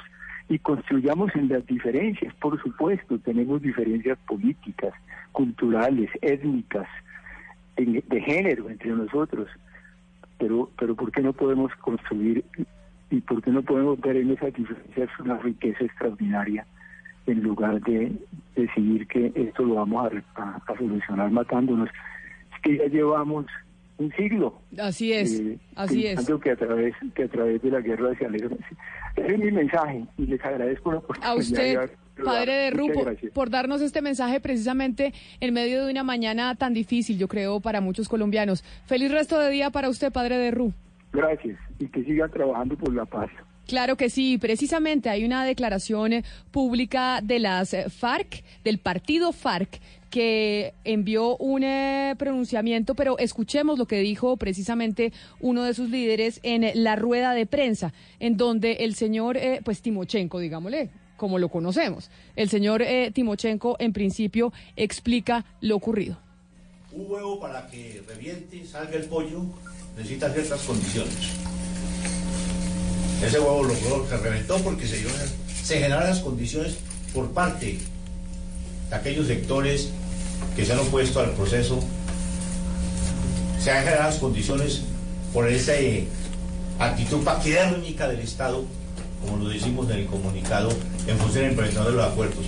Yo creo que es el momento, ya lo he reiterado en distintas entrevistas, de aprovechar esta coyuntura y unir esfuerzos con el gobierno nacional para que implementemos con mucha más celeridad lo acordado en La Habana. Unir esfuerzos es lo que le dice Timochenko al eh, gobierno y al presidente Duque para, eh, pero acá me dicen que no le siga diciendo Timochenko a Timochenko, pero Timochenko aquí cuando lo tuvimos dice que le fascina que le digan Timo, que él no tiene problema con, eh, con que le digan Timochenko, y así lo conocemos en Colombia y él, y él acepta que se le diga así, pero oigamos cuál es el mensaje que le manda Timochenko precisamente a los guerrilleros que están en las ETCR, a los desmovilizados, a esa, guerrillerada de base. ¿Qué es lo que le dice él en ese pronunciamiento en la rueda de prensa que se acaba de presentar? Yo creo que nosotros lo que estamos es manifestando concordancia con lo acordado. Concordancia a lo que lo llamamos. Nosotros llamamos a la gente y no les planteamos falsas ilusiones. Dijimos de un principio, esto iba a ser duro, esto iba a ser difícil. Colombia no se va a transformar después de más de 50 años de confrontación, fruto de la firma de un acuerdo, fruto de firmar unos papeles, no. Esos papeles son la base, pero para iniciar todo un proceso de lucha y de concertación entre todos los sectores colombianos para hacer realidad, primero que todo, la reconciliación y en, eso, y en aras de eso construir la Colombia que soñamos en paz. Esas son las declaraciones que da hoy el eh, señor eh, Timochenko, precisamente haciéndole un llamado al eh, gobierno del presidente Duque y en eh, coordinación, entre otras, con una frase que a mí me llamó mucho la atención, doctor Pombo de Humberto de la Calle, esta mañana en su comunicado conjunto con Sergio Jaramillo, en donde le dice al presidente Duque que deje de tomar decisiones de partido y empiece a tomar decisiones de país porque es un poco esa crítica de cómo el presidente Duque estaría gobernando con la lógica de un partido político que es el suyo, el Centro Democrático, y no gobernando para el país. Y es un poco, aceptará esta, mm, este llamado que hace Timochenko que dice, oiga, sentémonos a ver cómo cumplimos este acuerdo para que no nos siga, no sigamos teniendo más guerrilleros disidentes engrosando las filas eh, de Iván Márquez y sus secuaces. Eh, le respondo dos cosas, Camila. La primera, como dice el padre Ru, flaco favor se le hace, como lo está tratando de ver el ex negociador y ex candidato presidencial Humberto de la Calle Lombana, atacando al gobierno del presidente Duque. Por ahí no es la cosa. Y Pero, segundo, pero usted no cree que es momento de tener un liderazgo, creo que si algo estamos es que todos... yo creo que el liderazgo que hemos tenido el presidente Duque es digno de admirar, usted, Usted- lo sabe. no. Yo digo que es digno Bueno, de admirar. pero yo creo que usted es, el único que lo, usted es el no, único que lo piensa porque creo que, que incluso que ¿Sabe? incluso personas Camila- eh, acerca llega eh, eh, El único que lo pienso en esta mesa. no, no, no, Pero yo, eh, piensa pero cercanos, millones pero de cercanos, colombianos. no, millones de colombianos, yo Sí, no pues yo las sí creo. encuestas no lo dicen Pues, así. bueno, ¿Saben pues que tiene razón? Pero- ¿Saben que tiene razón Rodrigo Londoño? Rodrigo Londoño tiene razón cuando habla de una actitud paquidérmica del Estado. Y tiene razón. Porque realmente, si de lo que se trata es de que este posconflicto salga bien, el gobierno y el Estado, el gobierno y representación del Estado ha, estado, ha sido muy lento. Todo ha sido muy lento. Y hay una gente que está ya esperando que se le resuelva su situación y todavía no se la ha resuelto. Entonces, cuando él habla de un Estado paquidérmico, tiene razón. Entonces, cuando estamos buscando qué fue lo que pasó, por qué se, se pudo engendrar toda esta, eh, toda esta situación de, calami- de calamidad de hoy, tiene que ver con eso. Yo sí creo que en esa parte al Estado colombiano le ha faltado mucha más celeridad, darle importancia realmente a la situación que se está viviendo. Y en eso el presidente de la República tiene que liderar, tiene que liderar todos esos procesos. Y me parece que está siendo rehén de una serie Exacto. de intereses No políticos los- que lo tienen maniatado totalmente. No lo ha Tiene liderado y no eh, eh, yo, eh, y, y es respetable la opinión eh, suya, doctor Pomo. Usted dice el presidente Duque sí ha sido un líder en esto del proceso de paz. Que no Y hay- grita, y hay- que no insulta, Y hay que muchos incluye, que consideran que se- como, como, como Oscar que es rehén de su partido, que es rehén de los intereses electorales de su partido, Claro. precisamente por las elecciones Pero de ¿quiénes octubre. dicen eso? Los que están en oposición, los que no hacen parte del Pero centro incluso democrático, dentro del Centro Democrático- Yo no Conservador. yo que sinceramente creo, oposición. pues yo les digo una cosa. Pero, pero sabe que incluso dentro del Centro Democrático dicen que al presidente yo- Duque le, fa- le yo falta una- liderazgo claro, dentro del mismo claro, partido. porque quieren ver a un presidente gritón, a un presidente grosero, un presidente que no asuma lo que la No, no, no, no Constitución le que ordena, que, sea jefe de Estado, es decir, que nos represente a Pero- todos, pero, que tome una posición diciendo, o yo Pero- prefiero al presidente Duque al presidente Santos que nos dijo que todos los que íbamos a votar por el no éramos unos amantes del odio, unos amantes de la guerra. Pero ¿por qué y sigue lo dijo- alimentando usted No, lo que estoy la época diciendo- del plebiscito no, y de los odios y de es la que polarización? Gracias a eso es que estamos hoy acá. Es que pretender desconocer la historia para explicar el presente a mí me parece un grado de insensatez superlativo. Pero mire, Yo sí hay- creo que hay que acudir a la historia, pero le digo una cosa. Bájale dos al tono, doctor Pombo, No, de verdad. estoy- Se lo digo desde oye, estoy- afuera. Sí, pero estoy, estoy tranquilo. Lo que pasa es que usted sabe que yo me emociono, pero tranquilo estoy. No, pero o sea, Mire, no, no lo es que un tema, quiero no es un decir, tema eufórico, es un tema de de las palabras que está utilizando. ¿Cómo cuáles? Eso le, eso, eso le hace daño a la forma en cómo se refieren las personas que están que, que creyeron en el proceso de paz. Por eso es que me- a O mí sea, me dijeron eso, a mí me dijeron eso y yo digo, oiga, yo lo único que creo de fondo es que no me parece que vamos a sustituir la constitución política por esto y lo otro que no creo es que le vamos a mentir al pueblo colombiano diciendo que va a haber paz cuando esta cosa vale cientos de billones de pesos, ¿de dónde vamos a Pero- sacar la pero- plata? pero- Esa fue mi crítica y me pasé del sí al no. Ojo, es que yo estaba apoyando el proceso, ojo. ¿Y por qué me pasé? Por todo. Pero volver, pero volver a la discusión hoy del plebiscito, que incluso, incluso el señor Iván Márquez en su pronunciamiento dice, el primer incumplimiento del, de lo pactado es la con- convocar ese plebiscito. Esa es la primera frase, de una de las primeras frases que dice, que dice Iván Márquez. Y entonces, también los que estaban en oposición al proceso o a la forma en que se estaba dando dicen que el plebiscito y el incumplimiento del plebiscito es el motivo de donde estamos. Pero si me permite, le voy a leer A eh, que hay en este momento comunicado de la misión de verificación de Naciones Unidas. No se lo voy a leer completo, pero básicamente lo que dice el comunicado es que la misión y el equipo del eh, país de la ONU en Colombia pues reiteran en pleno su compromiso con la construcción de paz en Colombia de la mano de las partes de la sociedad colombiana y de la comunidad internacional. Es un comunicado que obviamente tenía que sacar Naciones Unidas, que no dice Nada. nada mucho muy profundo, pero dicen que están acompañando el proceso y que siguen en, eh, en su misión de, de verificación. Son las 11 de la mañana, 48 minutos. Vamos a hacer una pausa y ya volvemos con más noticias. Colombia está al aire. Adiós al pico y placa. Cero emisiones. Y motor silencioso. Ganarte un Renault Twizy es un juego. Ven a la red de talleres autorizada Renault del 1 de julio al 30 de septiembre y recibe 20% de descuento en repuestos del plan único de mantenimiento en la revisión de 30.000 kilómetros o 3 años, o 40.000 kilómetros o 4 años. Además, participa por un Renault Twizy 0 kilómetros. Tantos kilómetros recorridos merecen un Twizy. Conoce términos y condiciones en Renault.com.co. Yo soy Laura Sánchez Campos y en la Academia Libre les buscamos oportunidades deportivas a jóvenes en situación de discapacidad. Dos días a la semana vienen más de 50 niños y niñas con toda su alegría. Por esta piscina han pasado más de mil jóvenes que han aprendido a nadar. Vota por Laura en www.titanescaracol.com para ser el Titán 2019 en la categoría Salud y Bienestar. Titanes Caracol y Salud transforman nuestro mundo.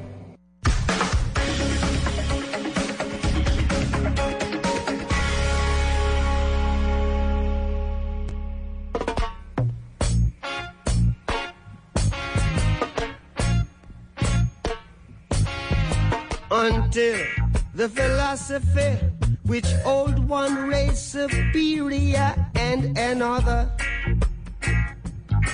inferior.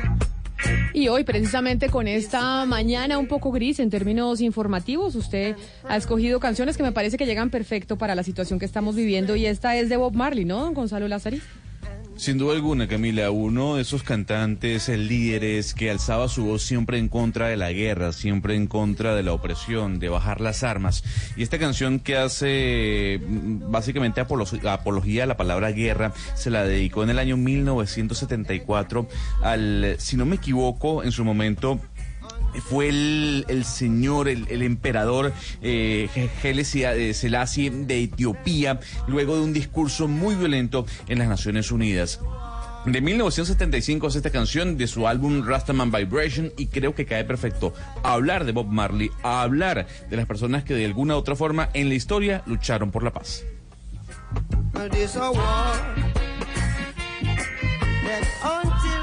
Y precisamente ya que usted habla de paz, están eh, moviéndose a través de redes sociales. Yo no sé si usted se va a, a sumar, doctor Pombo, porque están eh, citando hoy jueves a las 6 de la tarde en la carrera 13 con calle 72 a una movilización, porque llegó el momento de volver a unirnos por la paz. Están citando a movilizaciones para que los ciudadanos salgan a la calle a manifestarse y decir queremos defender el proceso de paz, queremos defender lo pactado y sin importar el incumplimiento de una facción eh, de esa guerrilla, pues pronunciémonos y hay quienes están citando hoy a las 6 de la tarde en la 13 con 72 ¿Pero es para defender la paz o el proceso de paz? para defender la paz por la paz. Ah, entonces sí es la paz, sí, pero espero que no me pase lo que me pasó la vez pasada y la antepasada, que yo me meto en eso y Pero- me sacan. Y me pero sacan venga, le pregunto, digo, pero- es que yo sí voy por la paz, pero no por esta paz. Entonces, ¿cuál es su paz? Pues hombre, la del Estado del Derecho, las virtudes republicanas, la de la igualdad, la del progreso, ¿Y la de y cómo- se logra? coger las armas, ¿Y cómo se logra pues, la hombre, gran respetando el principio de autoridad, empecemos por ahí. Ah. El pare es para todos, el O semáforo es sí. para todos, el policía es para todos, los impuestos Es- son es para todos y no hay causas objetivas, no hay decir, causas no una- objetivas no para una- coger las armas. No una negociación con eh, las guerrillas Hoy que sí, tenemos en hoy Colombia. sí, fíjese que yo he cambiado y he madurado. no, ¿En qué no, no, sentido? no, porque, porque evidentemente ellos no van a pensar como usted. Entonces, si no piensan como usted, aquellos que están en armas, el señor Iván Márquez, por eso. el ELN, aquellos que no piensan como usted, que no están de acuerdo con lo que usted dice, pues imposible negociar. No, no, Entonces, claro. básicamente se defiende una paz y la paz No, que se logra, pero- se logra a través de las armas. es Pero lo que fíjese. Camila Zuluaga, que yo hoy a las 6 y 50, algo así de la mañana, tuiteé. Y una cosa que me causó impresión que no me lo comentara al aire porque tuiteé una cosa a favor de los de ustedes. Y es que yo como buen demócrata entiendo que mis posiciones ¿por qué en este momento han sido derrotadas. Y ya estamos hoy en día en una cultura de negociación con el terrorismo. Y si negociamos, pues negociamos. Y esa me toca. Yo me tengo que tragar esos sapos históricos porque yo no tengo la verdad absoluta y revelada. Entonces hoy estaba diciendo, pues negociemos. Pero eso sí. Si negociamos con uno, negociamos con todo. Y si negociamos con uno en unas formas, negociamos con todos en esa forma. De acuerdo. Es lo que estoy diciendo. Hoy a las 6 de la tarde, 13 con 72. Pero yo me voy con usted para que no me maltrate. Sí, sí, sí, no, pero ahí no maltratan a nadie. Es una invitación para todos los bogotanos que quieran eh, Hola, sumarse. Camila. ¿Qué hubo, don La- la Eduardo? noto con luz tenue en ¿Va a asistir cabina. usted hoy a esa movilización? ¿Se va a poner la camiseta y decir, oiga, nos levantamos con noticias oscuras, pero salgamos a las calles de Bogotá? Sí, yo creo que hay que apoyar sobre todo a aquellas personas que se están poniendo la camiseta por la desmovilización, que están buscando nuevas oportunidades, otras alternativas. Ha sido un proceso muy difícil y para ellos obviamente muy complejo, pero yo creo que esas personas son valientes y hay que apoyarlas y hay que protegerlas. Hay que protegerlas. Porque sí, es que ese es el peligro ahorita. Mire, decía Paz y, y Re- y Reconciliación, la fundación, que les están ofreciendo entre 5 y 25 millones de pesos mensuales para que se vayan a delinquir. Por eso yo les decía Y que ante hay, esas tentaciones, que hay un cóctel enorme en este momento para poder, para Hay que, que apoyar- se genere hay un apoyar esa- grupo esa- armado esa- al margen de la ley bastante fuerte. Pero tenemos Pero tampoco que cojan armas pues ahora cada vez que no estén de acuerdo con las cosas y que no estoy de acuerdo con el Estado, entonces el, el incentivo pues va. Pero si están las causas legítimas, perdón, si están las causas legítimas como sucedieron supuestamente desde siempre, ¿por qué no hacerlo? Vamos con una noticia de última hora que tenemos en Bogotá que tiene que ver con Transmilenio. Ahora, ¿qué pasó con Transmilenio? Pues eh, estábamos pendientes del Transmilenio por la séptima, decía Enrique Peñalosa que él creía que terminaba esta administración adjudicando ese proyecto, pero acaba de salir otra talanquera. Un juez de Bogotá acaba de ratificar esas medidas cautelares que eh, se interpusieron con respecto a ese proyecto, es decir, va a tener que estar paralizado hasta que no se resuelva todo lo que tiene que ver con esos planes parciales, que son esas obras eh, aledañas, digamos, a todo el proyecto Transmilenio. Hasta que eso no quede armonizado, dice este juez, ese proyecto no puede continuar. Luis Fernando Acosta, ¿qué tal?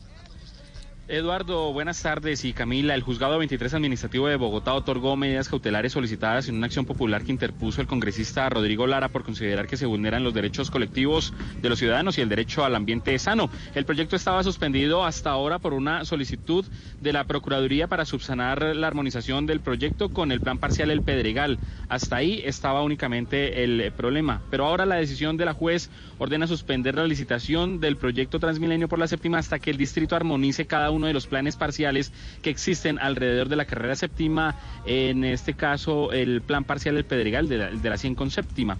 La concejal María Fernanda Rojas reaccionó también a esta decisión del juzgado 23 y explicó que difícilmente la actual administración pueda licitar este proyecto.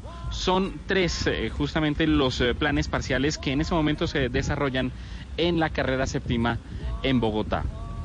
Otro lío que se le viene precisamente a Transmilenio y nosotros con, la, proble- con los, los problemas de movilidad que tenemos en Bogotá. Pero de Bogotá nos vamos para un eh, municipio cercano y es a Tocancipá. ¿Por qué, Diana? ¿Por qué nos vamos para Tocancipá? Nos vamos para Tocancipá, Camila, precisamente por algo que pasó esta mañana en el Consejo de Tocancipá y que le voy a poner el audio porque fue definitivamente escandaloso. Ya están gritando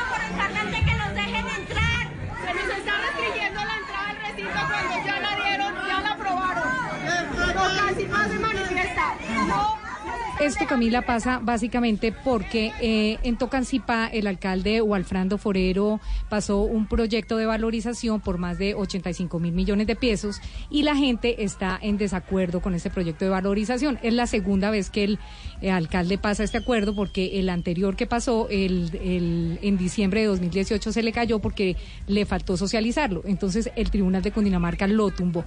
Por eso están en la línea el concejal Naudimax Antelis que el nombre no, no sé si lo estoy pronunciando bien. Concejal, buenos días. Días, Camila. Mucho gusto, de verdad, agradecerte porque es importante este espacio para la comunidad de Tocancipá. Concejal, ¿de dónde es su nombre? Preguntándole y, y cómo lo pronunciamos bien para saber cómo, cómo lo llamamos.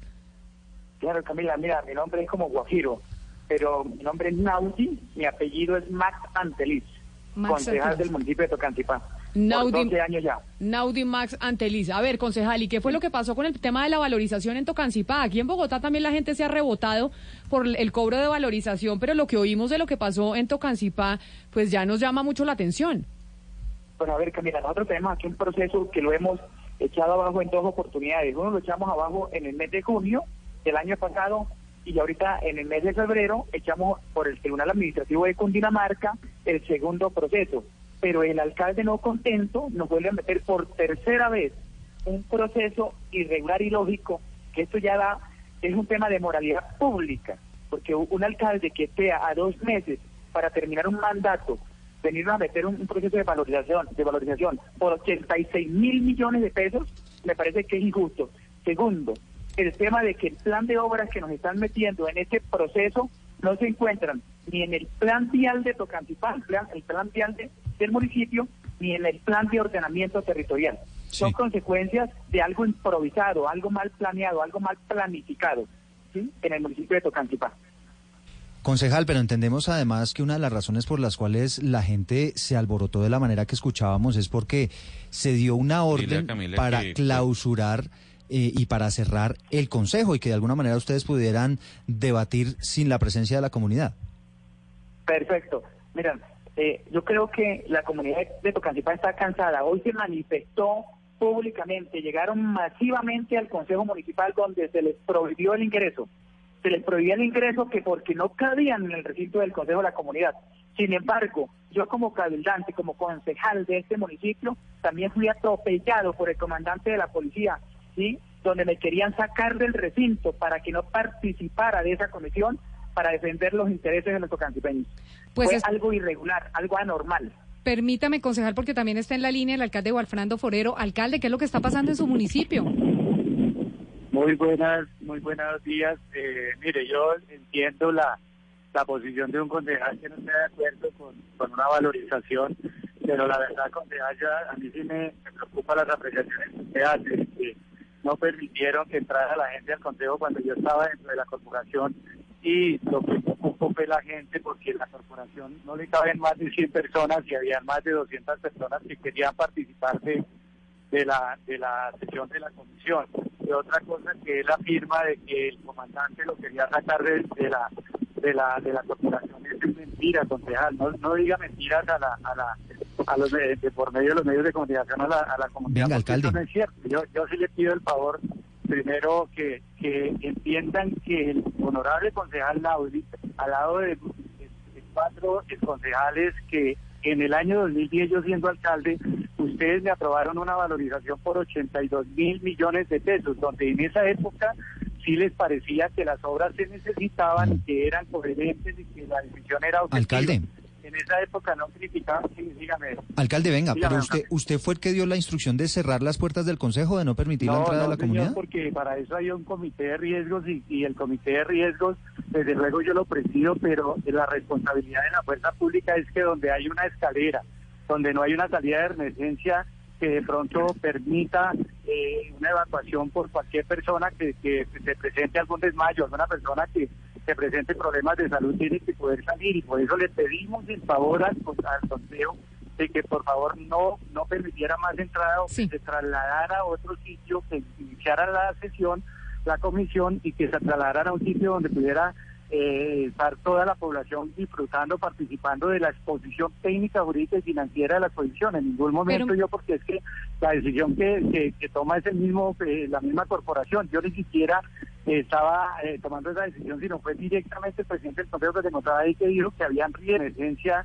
que de pronto permita eh, una evacuación por cualquier persona que, que se presente algún desmayo, alguna persona que se presente problemas de salud tiene que poder salir y por eso le pedimos el favor al, al Consejo de que por favor no no permitiera más entrada o que se trasladara a otro sitio, que iniciara la sesión, la comisión y que se trasladara a un sitio donde pudiera eh, estar toda la población disfrutando, participando de la exposición técnica, jurídica y financiera de la exposición. En ningún momento Pero- yo, porque es que la decisión que, que, que toma es el mismo, eh, la misma corporación. Yo ni siquiera eh, estaba eh, tomando esa decisión, sino fue directamente el presidente del Consejo que se encontraba ahí que dijo que habían riesgo. de los disturbios de esta mañana, de las quejas de, eh, de la, de la gente por no dejarlos entrar al recinto, la queja grande es básicamente porque no está de acuerdo la comunidad con el cobro de valorización. Eh, los proyectos pasados se cayeron por falta de socialización. ¿Este proyecto ya fue sociali- socializado para que no se le vuelva a caer o usted va a insistir en aprobarlo por encima de la comunidad y así en este momento se estén tomando las vías del municipio? No es así lo que está diciendo el honorable concejal, porque si nosotros llevamos el instalar a un sitio donde pudiera eh, estar toda la población disfrutando, participando de la exposición técnica, jurídica y financiera de la exposición. En ningún momento Pero- yo, porque es que la decisión que, que, que toma es el mismo, eh, la misma corporación. Yo ni siquiera eh, estaba eh, tomando esa decisión, sino fue directamente el presidente del Consejo que se encontraba ahí que dijo que habían riesgo. de los disturbios de esta mañana, de las quejas de, de la, de la gente por no dejarlos entrar al recinto, la queja grande es básicamente porque no está de acuerdo la comunidad con el cobro de valorización. Eh, los proyectos pasados se cayeron por falta de socialización. ¿Este proyecto ya fue sociali- socializado para que no se le vuelva a caer o usted va a insistir en aprobarlo por encima de la comunidad y así en este momento se estén tomando las vías del municipio? No es así lo que está diciendo el honorable concejal, porque si nosotros llevamos el dice el concejal y él sabe que se ha presentado por tercera vez al Consejo Municipal y que desde luego cada vez que se cambia tiene que haber un nuevo estudio socioeconómico, una nueva herramientas para que no dejen que la misma consultoría del municipio por parte de planeación eh, financiera e infraestructura haga el proceso correspondiente. No permiten, amenazan a las personas, a las personas que están trabajando en campo. Se hicieron las encuestas, se hicieron todas las visitas correspondientes por la debilidad que tuvimos en el acuerdo que se autorizó, que se aprobó en el, el 29 de diciembre del año anterior. Volvimos y reestructuramos el proyecto y lo volvimos a presentar teniendo en cuenta esas debilidades y el acompañamiento de la misma comunidad y en ninguna parte, ustedes como medios de comunicación saben que en ninguna Alcalde. parte, ni en, el, ni en la ciudad ni en las ciudades capitales, nadie va a estar de acuerdo sobre una valorización y más cuando No, no claro. siquiera escuchan las decisiones que, que la alcaldía está tomando. Y No, claro, alcalde, Municipal. pero, pero tiene Sí. que haber una socialización y se nos acaba el tiempo y le quiero preguntar, ¿usted va a insistir en presentar el acuerdo de valorización de Tocancipá pese a que la comunidad está completamente rebotada en su municipio, tapando Sí, vías? De, de, de, de, de 7 mil personas naturales y jurídicas que se les hizo llegar la información y se concertó, se individualizó, están en una contienda electoral, eh, candidatos al Consejo y candidatos a la alcaldía, organizando 50 personas que motivan a 150, 200 personas a salir y a decir que no se O sea, usted va a insistir, no alcalde. Quitándole el tema Eh, político, y yo usted va a haciendo las insistir. cosas dentro de- a ver, la respuesta es que si estoy haciendo las cosas dentro de marco de ley, de ley y cumplir con todos los procedimientos que debe de cumplir un acuerdo municipal de valorización, un proyecto de acuerdo, desde luego que nosotros lo vamos a radicar porque si estamos cumpliendo, los únicos que pueden llegar a decidir Perfecto. es el tribunal si estamos haciendo las cosas bien o mal. Nosotros no estamos haciendo las cosas mal. Perfecto, Ahora, alcalde. Entonces, concejal- no, perfecto. Y quedamos, y, y, y- y me da una pena con usted, pero se nos acaba el tiempo, alcalde. Mil gracias por atendernos hoy. Quedamos pendientes entonces, primero de la aprobación del Consejo gracias. y segundo de que no se le vuelva a caer en el Tribunal de Cundinamarca. O sea, básicamente Bueno, el Tribunal de. Cundinamarca es el que define si se da o no la valorización por más protesta que haya. No, en este momento el Consejo de Tocancipá es el que debe definir pese a que la comunidad no quiere. Pero el Consejo tiene la última palabra si aprueba el proyecto. Si le aprueban el proyecto a este alcalde, que está a dos meses de irse de la alcaldía, esto lo llevarán a tribunales y será el tribunal el que diga si lo pone a funcionar o no lo pone a funcionar. Pero además también una cosa sí es cierta, que le queden dos meses al alcalde, ¿qué importa? Uno es alcalde hasta el último día que está en el despacho. Claro, eso y por eso el alcalde pasa su proyecto y está en todo su derecho a pasarlo, pero lo tiene que socializar. 12 del día, 5 minutos en Mañanas Blue.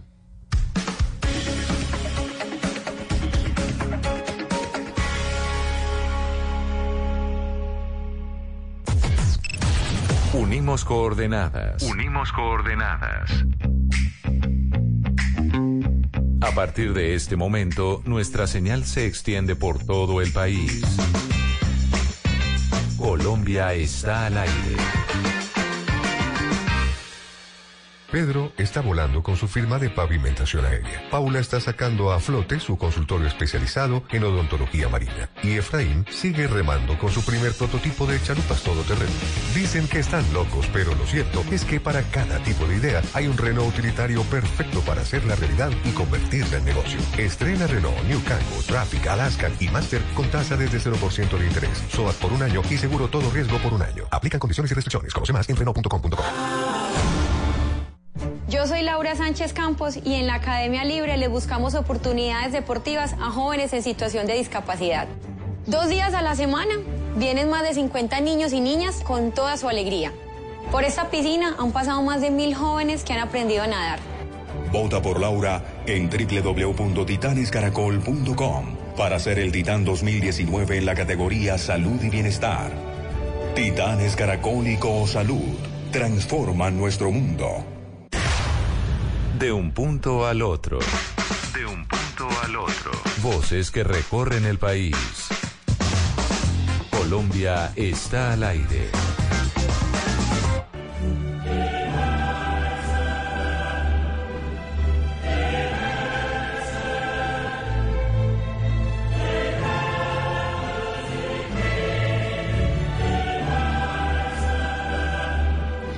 Estamos al aire a las 12 del día, 7 minutos, y oyendo la música de la Champions, porque siempre cuando estamos en crisis, cuando hay un momento difícil en el país, aparece el fútbol y el deporte para alivianarnos las cargas. Y la Champions, que sin duda alguna tiene cientos de seguidores en Colombia y en el mundo, acaba de definir cuáles son sus grupos, don Gonzalo Lázari.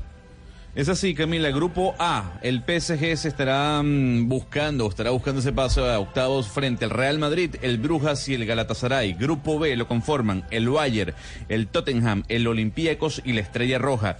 El grupo, si nos vamos al grupo C, Camila, está el Manchester City, el Shakhtar, el Dinamo Zagreb y el Atalanta. Grupo D, Juventus. Atlético de Madrid, el Leverkusen y el Lokomotiv de Moscú. Vámonos al grupo E. El Liverpool estará disputando este grupo con el Nápoles, el Salzburgo y el Genk. Vámonos al grupo F. Barcelona, el Dortmund, el Inter y el Praga. Grupo eh, H. Chelsea, Ajax, Valencia y el Lille de Francia. Hay que decir, Camila, que en base a todo esto que he comentado, hay 12 eh, colombianos que van a estar disputando este, esta fase de grupos de la Champions. James Rodríguez en el Real Madrid, Davison Sánchez en el Tottenham, Santiago Arias en el Atlético de Madrid, Juan Cuadrado en la Juventus, Wilmar Barrios en el Zenit, David Ospina en el Nápoles, Duan Zapata y Luis Murriel en el Atalanta y el señor Carlos Cuesta junto con John Lucumí en el Genk de Bélgica.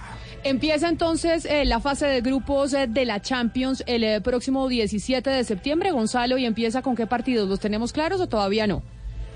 Ya to- en este momento todavía no lo tengo claro, Camila, pero más adelante le puedo confirmar.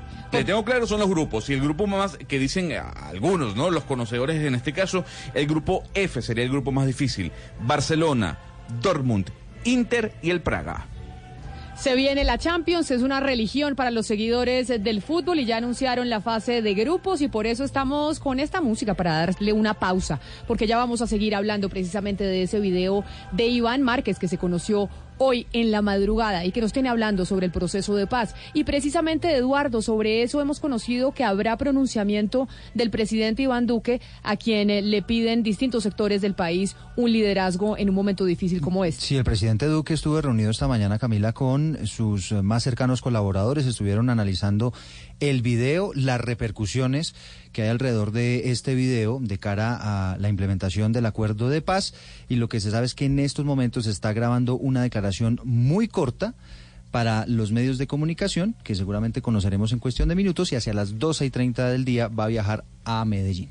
Porque hay encuentro de las Cortes en Medellín. Por esa razón, el presidente Duque se va para la capital antioqueña, en donde está doña Ana Cristina, porque hay encuentro de la rama judicial precisamente en eh, Medellín. Pero entonces, este pronunciamiento que está grabando el presidente Duque va a ser para radio y televisión. Exactamente, entonces están, tendremos en cuestión de minutos este mensaje y obviamente lo estaremos entregando tan pronto se produzca ¿no? a nuestros oyentes. Así que estamos pendientes precisamente de ese pronunciamiento del presidente Duque, que sin duda alguna es el más esperado del día de hoy, después de ese, de esa, de ese video que conocimos hoy temprano de Iván Márquez. Y de hecho, uno de los puntos que planteaba Iván Márquez en ese video tenía que ver con la tierra. Siempre se ha dicho doctor Pombo, que la tierra es uno de los problemas principales y una de las génesis del conflicto armado en Colombia. De hecho, fue el punto uno del proceso de paz en La Habana.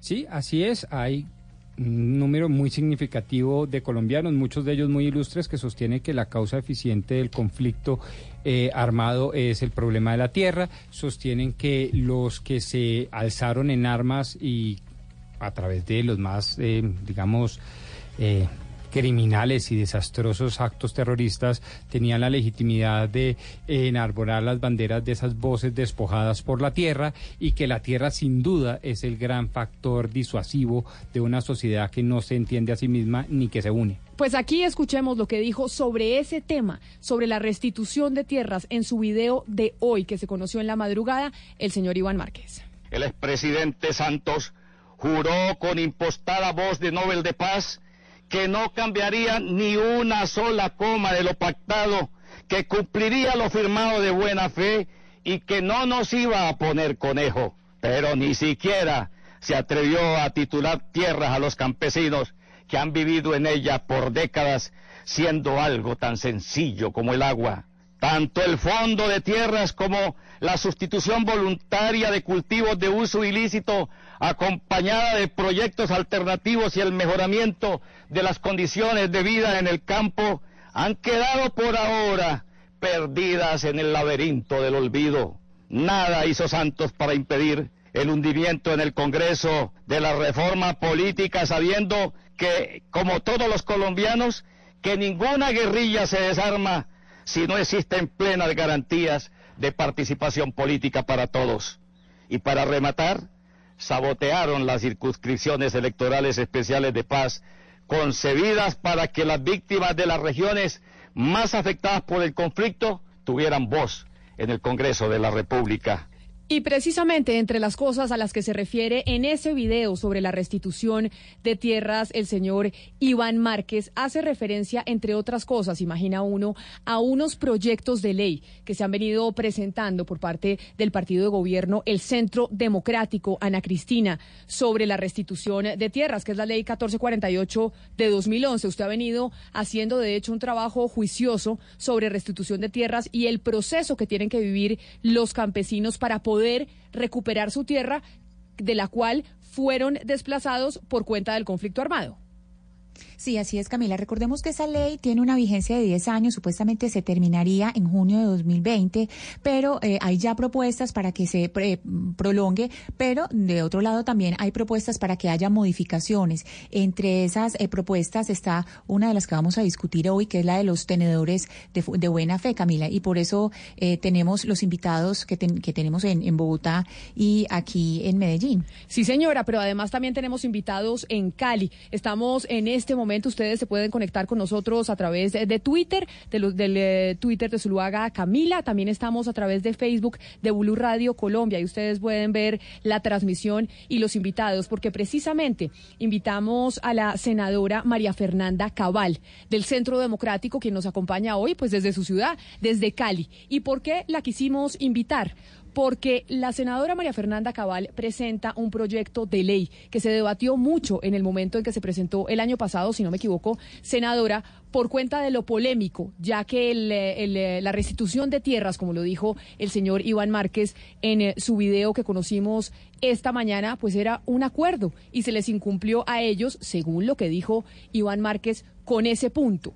Lo que usted presenta en términos de restitución de tierras y la modificación que usted quiere hacer, que claro que tiene una injerencia directa sobre el proceso, ¿por qué no nos explica para los oyentes que no están muy familiarizados con el tema cuál es? Bienvenida a Mañanas y gracias por acompañarnos. Eh, gracias, Camila.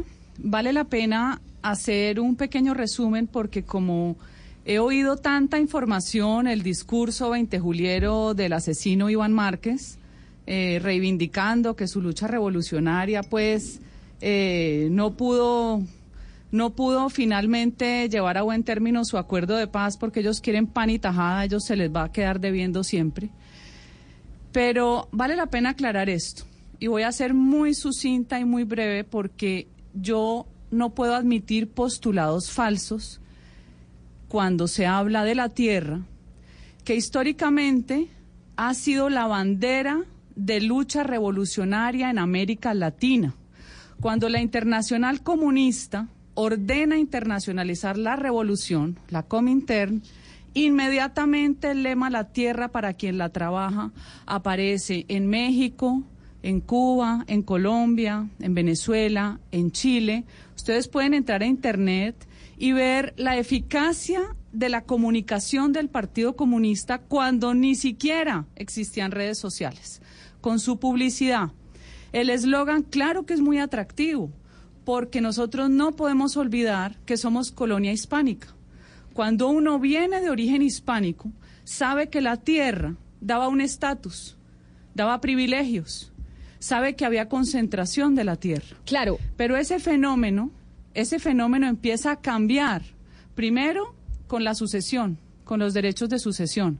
Segundo, con el ejercicio que hacen estados como el colombiano, que se lo informo a la gente que no lo sabe, que lleva 55 años haciendo reformas agrarias, entregando más de millón y medio de hectáreas con resultados pésimos, pésimos, porque usted no puede dividir. Primero le quitan a gente que finalmente eh, adquirió a lo largo de su vida. Pero no doctora, es necesariamente. Doctora María Fernanda Pagar, termino. pero permítame, yo la voy interrumpiendo porque es que si no Sí. nos queda difícil de entender. Yo sé que usted quiere hacer un resumen histórico y me parece importante porque no, así. no, ya terminé el resumen histórico. Solo quiero darle un detalle. Dígame. Cuando uno rotula al tenedor, ocupante o poseedor de terrateniente y se queda fijo en el tiempo, estático en el tiempo, como si no hubieran habido, como si no hubiera habido modificaciones por distintas circunstancias. Una, hable usted del control de los grupos ilegales, sea guerrilla, sea narcotráfico, sea paramilitarismo. Pero seguir manteniendo la visión falsa de que la terratenencia es para seguir contándonos la misma historia que justificó el alzarse en armas y la combinación de formas de lucha. Pero doctora Ahora, María Fernanda Cabal, en su momento, cuando incluso usted pe- empezó a socializar y a hablar de este proyecto del que vamos a hablar hoy y por la Sí. razón por la cual la quisimos invitar, que además incluso coincide con, con lo que dice Iván Márquez en uno de sus, primer- de sus primeros puntos. Acá se nos incumplió, entre otras cosas, con el tema de la restitución de tierras. En esa ley, de la ley de la 1448 de 2011, entre otras, lo que se busca reconocer es que en Colombia existen campesinos, existen colombianos que fueron despojados de sus tierras por cuenta del conflicto. ¿Usted eso lo reconoce? Sí. Pero ¿cómo lo voy a desconocer? Si es que la tierra ha sido el escenario de guerra, la tierra, el territorio, lo dice Iván Márquez para que usted lo consulte, Camila. Tierra y territorio están indisolublemente ligados. Es un postulado de Iván Márquez porque saben que la tierra no es para el campesino, es para control territorial. Es así de elemental. Pregúntele a cualquier general de cualquier país del mundo. Entonces empecemos por desvirtuar los mitos de que es que ellos quieren mucho a los campesinos. Los primeros despojadores de los años 50 fueron ellos. Aún no habían nacido ellos como grupo eh, formal armado FARC. En, en la región del Tolima usted encuentra desplazamientos. Pero, doctora ellos María empiezan a desplazar. Esa, ese- Déjeme terminar. Ellos empiezan a desplazar FARC, ELN y EPL. ¿Qué sucede después? Vienen los grupos ilegales, autodefensas, autodefensas y paramilitares a volver a recuperar el control territorial de las zonas. Entonces yo no voy a obviar algo que es un hecho cierto de despojo en Colombia. Lo que pasa es que la ley, Camila, como la diseñaron, si usted hace el ejercicio de leerse el artículo 77, presume que todas las compras fueron ilícitas y usted no puede convertir el sector rural en que todo el que compró, así fuera media hectárea de tierra, sea un delincuente. Ese es el defecto qué hay que corregir de la ley, porque aquí no le están quitando a ricos, aquí llegan a quitarle a uno más pobre que el mismo reclamante de tierras. Pero en su momento, doctora María Fernanda Cabale, senadora, de hecho hubo una carta internacional del Parlamento el, Europeo Ay, que pero le de pedía... un poco de mamer, pero a ver, Camila, un Pero poco do- de diputados mamertos, amigos de la Comisión Colombiana de Juristas. Si es que ellos tienen redes internacionales. Entonces llaman a sus mamerticos diputados, uno separatista de Galicia, el otro pro LGTBI, YXZ, yo no sé. Y entonces inmediatamente hacen corrillo. Pero por, me parece el pero, colmo doctora que un María diputado, me, me parece el colmo, Camila, que un diputado español me exija a mí retirar el proyecto. Me parece un atrevido. Pero doctora María Fernanda... Además, ni siquiera entienden lo que pasa aquí. Pero, Entonces, si doctora María Fernanda Cabal, si permítame, frente a la eso- dimensión del proyecto, el proyecto ha generado más víctimas de despojo. El proyecto le ha hecho daño a la gente vulnerable. Si no lo quieren entender, van a tener un problema social inminente. El proyecto implementado como está, lo que terminó fue enfrentando a campesino contra campesino, a la justicia ordinaria, donde un campesino, Camila, que sobrevivió a las FARC, a toda la guerrilla, sobrevive a los paras. Ahora llega el Estado a decirle, es que usted es un despojador o usted está sentado en una tierra despojada. Pero mire, doctora María berraquera, ¿no es Fernanda? Cabal, pero simplemente, y, y creo que esto no va a ser el motivo de la discusión, porque la idea es discutir el proyecto con usted una parte y con quienes lo Es critican otra parte, porque la idea no es, la, idea el no es cambio esencial es ese. Si usted es un reclamante, si usted es un reclamante, que le quiero contar que una gran proporción son falsos reclamantes, porque el verdadero despojado no se atreve a reclamar porque está viviendo en la miseria, en los cinturones de las ciudades. El verdadero despojado sigue siendo una víctima del abandono del Estado. Entonces aquí vas a encontrar en toda Colombia, solamente fíjense en una página Doctora María Facebook que se Fernanda La Cabal, otra cara de la permítame- restitución de tierras. Permítame la interrumpo para poder hacer eh, la entrevista e ir entendiendo eh, la ley. Ya tiene una pregunta desde Medellín mi compañera Ana Cristina Restrepo, pero para anunciarle a los oyentes. Acá vamos a tener Sí, las sí. dos caras porque queremos conocer obviamente el proyecto y lo que opina y por qué lo presenta la doctora María Fernanda Cabal eh, del Centro Democrático, quien ustedes las están escuchando. Pero más adelante vamos a estar hablando también con Gerardo Vega, que es eh, conocedor jurídico y líder precisamente de procesos de restitución de tierras y es el director de la Fundación y, y antiguo y, Futuros. guerrille- y guerrillero del EPL, invasor de tierras y desplazador de personas, ¿no? Porque aquí como el Estado colombiano premia a bandidos, pues él fue desplazador del EPL. Pues eso es lo que usted o- opina, doctora María Fernanda No, Cabal, y no yo no, yo y yo no quiero dice la avalar historia. y yo no quiero Él avalar está pues básicamente desmovilizado, acá. Camila. Ojo.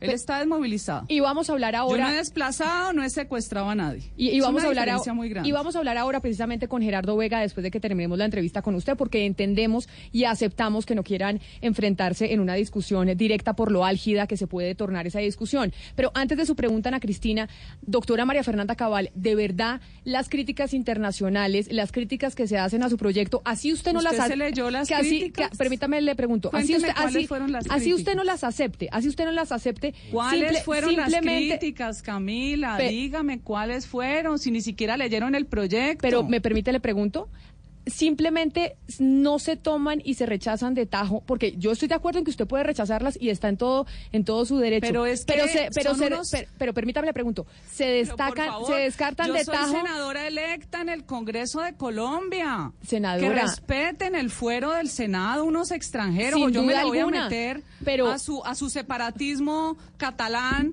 o a los gallegos nacionalistas.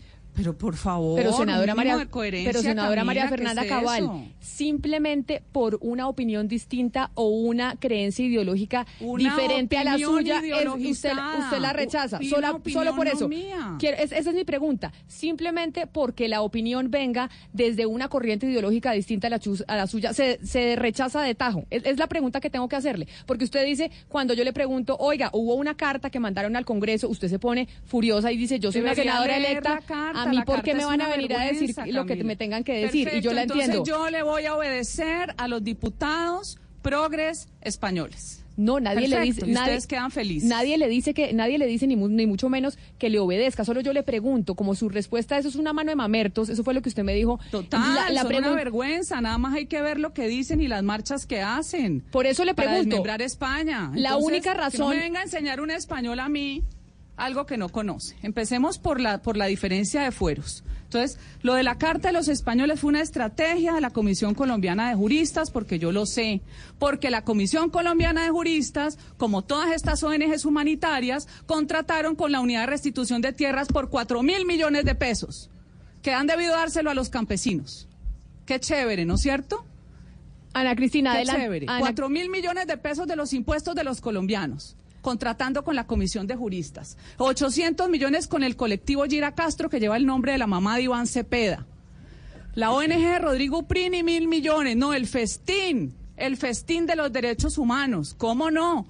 Entonces yo les pido a ustedes que entremos al proyecto, porque si no van a seguir dando vueltas. Perfecto. La esencia, la esencia, Camila, del proyecto es que si yo soy reclamante, que obviamente he sido desplazado, y a quien le reclamo también es víctima, el tratamiento sea igual, porque llevamos ocho años sacando campesinos víctimas a morirse a la calle, y se lo demuestro, porque tengo todo documentado. El Estado colombiano es un Estado vergonzante. Creyeron que con la justicia transicional restauraban el tejido social del campo cuando lo que han hecho es generar más violencia en el campo. Yo aquí no estoy respaldando ni terratenientes ni bandidos. Es que además el costo político y el gasto para mí de enfrentar estos debates es gigantesco, Camila. Yo podía estar muerta de la risa con unas causas pendejonas para no meterme en estos problemas. Pero entonces lo permítame- hago permítame, no doctora puedo Cabal. quedarme callada. Le hago la segunda acotación. Pero espéreme, antes de que usted haga la segunda persona a la acotación. que se le reclama la tierra es un campesino con especial protección constitucional que su único sustento lo deriva de ese predio, no lo pueden sacar a la calle. Porque esa persona no tuvo nada que ver con el despojo o el desplazamiento de quien reclama. Lo mínimo es que haya un equilibrio entre opositor y entre quien reclama cuando se es víctima y cuando se es campesino pobre. ¿Será que eso es muy fascista? ¿Será que eso es muy terratenientista? Entonces, como no quieren entender, porque quieren seguir generando una destrucción del campo colombiano, esa es toda la, la- la argumentación que se viene en contra del proyecto. Entonces yo les pido que lo publiquen, que lo lean, que lo discutan, pero vamos a seguir defendiendo los derechos de los más vulnerables, gústele o no al señor Gerardo Vega y a todas las Senadora- ONGs senadora vampiras del. Estado.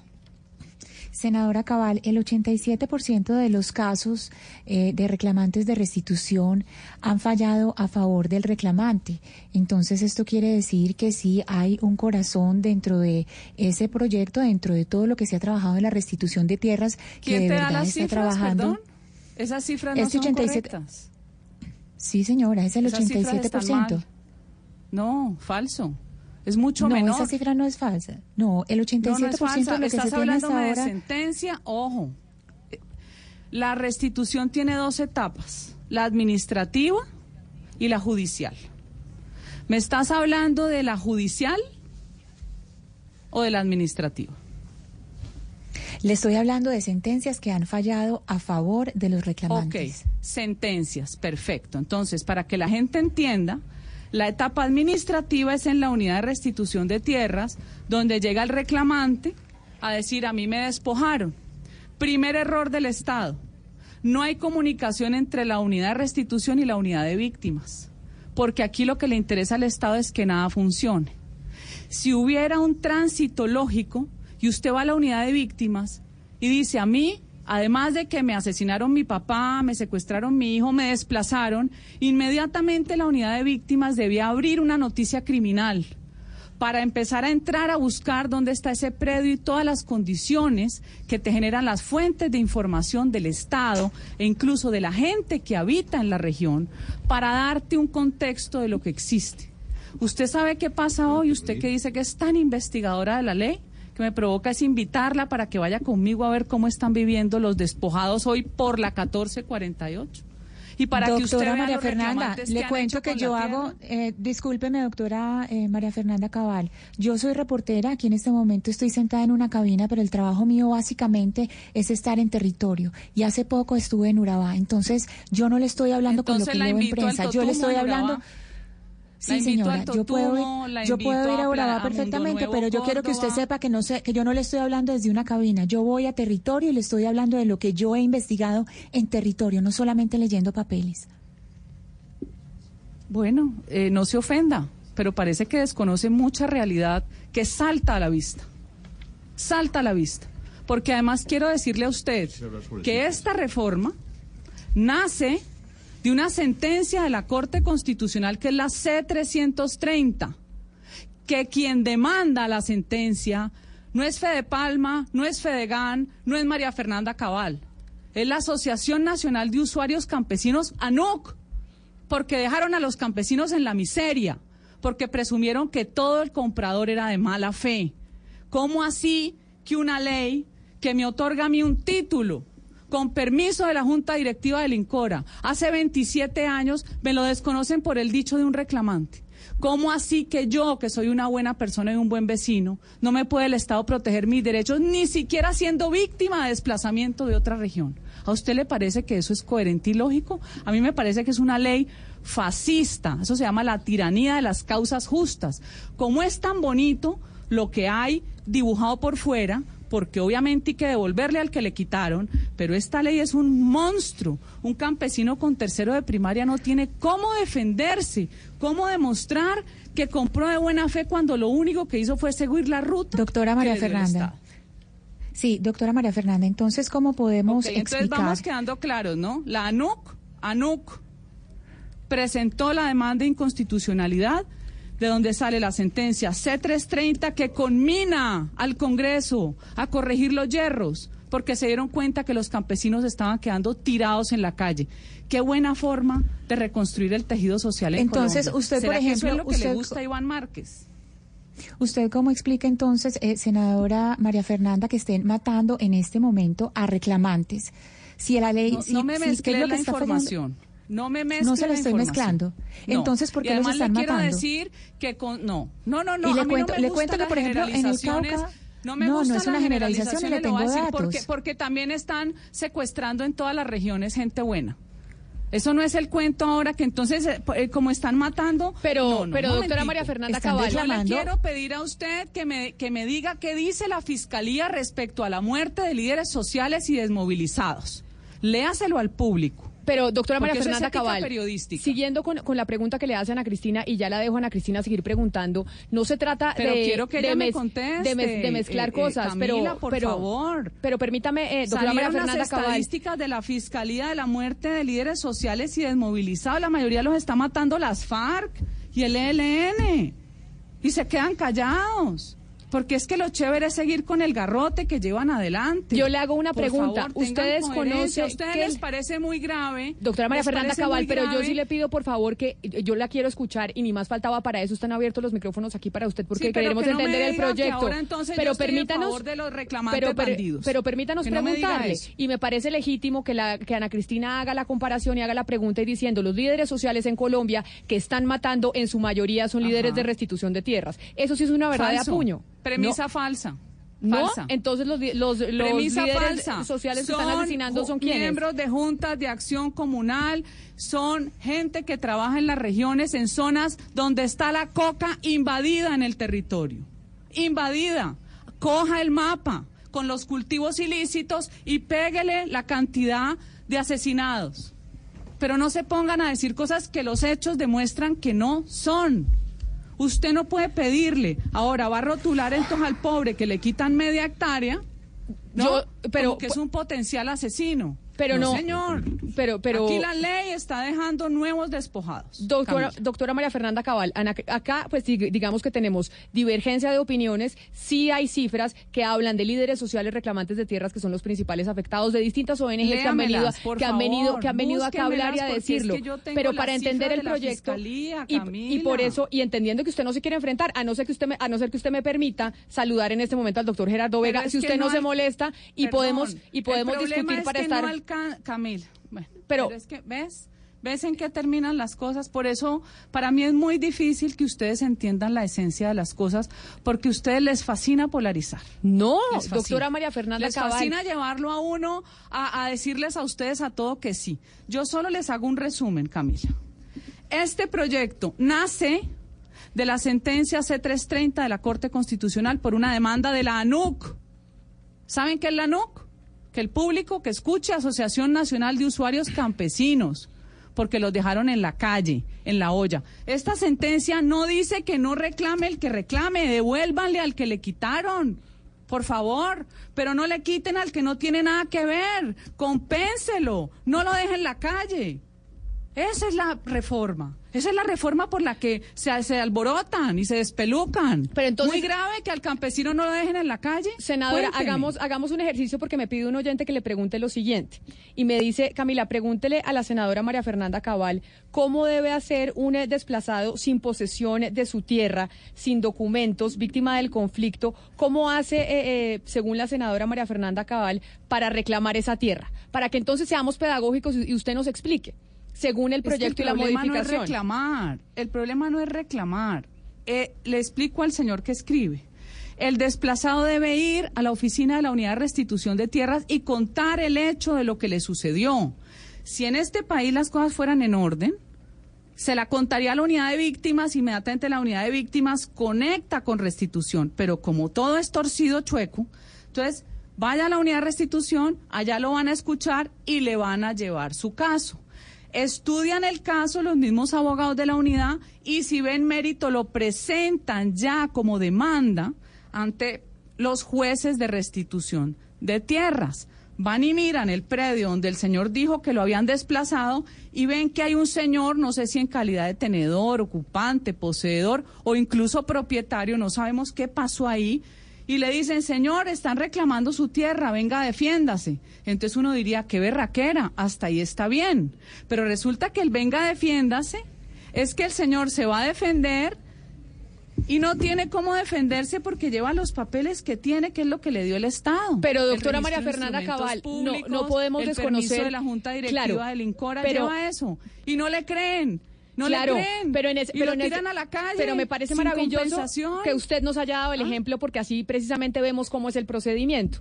Entonces, el campesino que no tiene papeles, que lamentablemente no tiene educación, No que no que tiene que no tiene la posibilidad de tener un abogado que lo asesore, cuando llega No a presentar importa. esos papeles, cu- cuando llega a presentar su caso, pues al final le terminan no creyendo, porque aquel, No, no, no. aquella persona No, que tiene los papeles que le dio el Estado colombiano, que es lo que usted dice que quiere transformar de la ley, pues es el que al final va a tener todas las garantías, a pesar de que esa persona haya adquirido un predio No, Camila, que fue comprado a unos mejores precios por cuenta del, del conflicto. ¿Usted me permite una intervención, equivocada, doctora María Camila. Mira, el Estado le da todo a ese reclamante vulnerable y eso está bien. Us- ¿Usted me Lo que permite está una mal intervención? es que le quite garantías judiciales al que tiene la propiedad, posesión u ocupación, Exacto. Camila, lo deja en cero, como si no tuviera el mínimo derecho a nada. Si usted, Entonces, usted me permite una es- interpelación académica para tratar de explicar eh, su punto, senadora. Mire, Sí. la cuestión es así, Camila. En el Estado O sea, usted coincide y, y- y aplaude no, para, para saber, doctor. No, Pombo. no, no se trata y de aplaudir o no, no, simplemente pero voy a explicar y después le respondo. Pero apoya la ley de la doctora María Fernanda Cabal. Le gusta. O sea, le parece que es una que es que es una modificación que se le debe, que se le debe dar a la ley de, restitución de tierras. Me pare- Según lo que hemos escuchado de la senadora. Me y es válido, porque para eso está la senadora. Para que entendamos qué pasa con esa ley de restitución de tierras, que como lo vimos hoy con el señor Iván Márquez, es uno de los puntos que ellos consideran que se les ha incumplido. La senadora presenta esta ley el año pasado, se generó toda una controversia, hoy estamos hablando del tema porque hemos venido hablando de restitución desde la semana pasada. Yo le pregunto para saber exactamente desde su lógica, porque usted entiende más, ¿usted le gusta el proyecto o no le gusta el proyecto?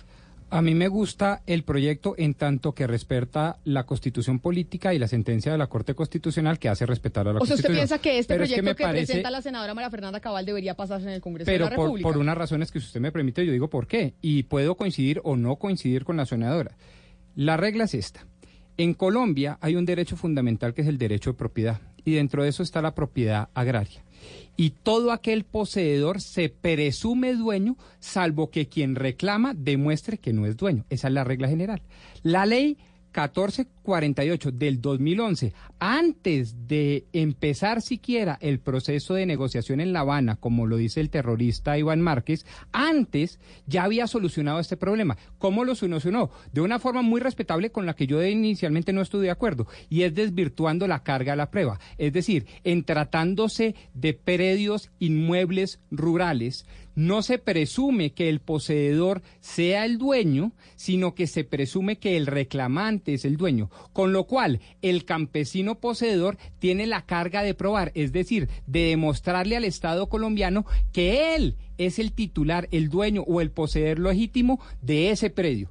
¿Qué sucede? Que en este país más del 90% de los predios no tienen una titularización adecuada. Esto es, uno de cada diez predios podría llegar a demostrar que es en efecto el dueño. Claro, pero usted ¿Y se entonces hace, pero, qué pero pasa? permítame lo interrumpo, Sí, permítame lo señora. interrumpo. Sí, señora. el DANE, el DANE hizo el censo. ¿Se acuerda? Y nos dieron a conocer unos datos aterradores. Y la concentración de la tierra en Colombia. Es verdad que hay problemas de titularidad, pero coincide- Falso. Doctora María Camila, Fernanda Cabal, por pero entonces favor. tampoco aceptamos Camila, los tampoco Camila. aceptamos los datos Pero, de, pero- del- pero termino acá porque del es que- DANE. O sea, ¿Usted me permite, le doy senadora? la fuente del IGAC. Me, permite, favor. senadora, porque de nuevo creo que estoy eh, de su lado. Me parece que su presentación ha sido magistral, pero Claro, quizás pero- yo le doy otra pero- perspectiva la- para ilustrar Pero al doctor oyente. Pombo, yo le voy a pedir que seamos expeditos. ¿Por qué razón? Porque nosotros tenemos también un compromiso con el doctor Gerardo Vega y tenemos que darle también Bueno. la posibilidad al doctor Vega de hablar, porque incluso la doctora María Fernanda Cabal le dijo que era un terrorista y demás. Y me Pero si parece me que es yo pertinente. estoy respondiendo. Por eso le digo que tratemos Era- de ser lo más. eh, Camila. Pero entonces respondo y simplemente digo, lo que se trata aquí de debatir es qué tan justo y dos, qué tan conveniente y tres, qué tan constitucional es que haya una ley que presuma que el poseedor actual no es el dueño. Ese es el punto. Y pues entonces, porque, ¿qué es lo que porque pasa? lo que se busca es darle beneficio al más débil, que Claro, es pero es cuál, que el que fue desplazado, eso el es fue cuando se habla tierra. relación entre victimario y un supuesto terrateniente que lo desplazó. Y si así es, enhorabuena. Pero cuando así no es, ¿qué sucede? Cuando estamos en enfrentamiento entre dos colombianos de igual extracción económica, sociocultural, intelectual, ahí está el problema. Porque a quienes están desplazando le está diciendo, oiga, yo no puedo demostrar como el 90% de los colombianos no puedo demostrar la tenencia de buena fe de esta tierra. Entonces, ¿cuál es la solución? Que en esto yo le aporto y quizás me acerco o me alejo, no sé, de la senadora. Que a los dos se les debe beneficiar. Al poseedor de buena fe se le debe mantener su posición y al reclamante de buena fe, quien acusó y demostró que era un desplazado, se le debe compensar a los dos. Luego, aquí esa disyuntiva de buenos y malos creo que no hay lugar. Doctora María Fernanda Cabal, y ya que usted me dice... Esa es la de los- esencia del proyecto. Te- Perfecto, es la para, esencia. para que vea usted que sí lo entendimos. es- que no diga, que, que- La esencia que no diga que- después que no la invitamos acá para entender su proyecto. Camila, la esencia es darle un equilibrio. Exacto.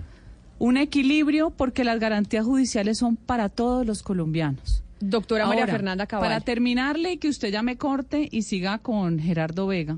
Simplemente un hecho histórico, porque doctor Pombo, aquí la historia se obvia muchas veces. Voy a darle dos punticos y ya cierro el micrófono para que usted le dé el tiempo al señor Vega.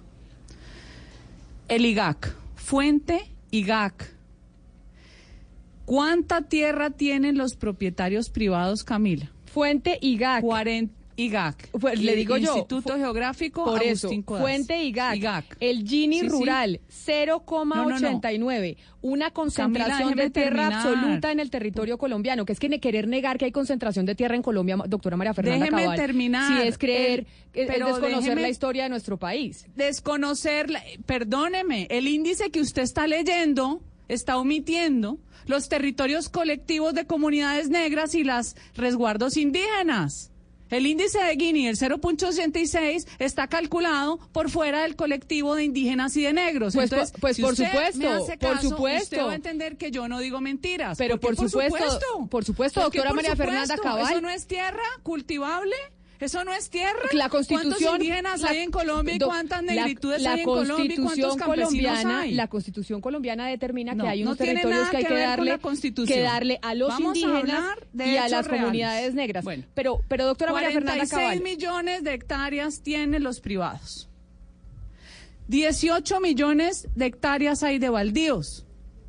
12 millones de hectáreas de zonas de reserva de zonas de reserva forestal.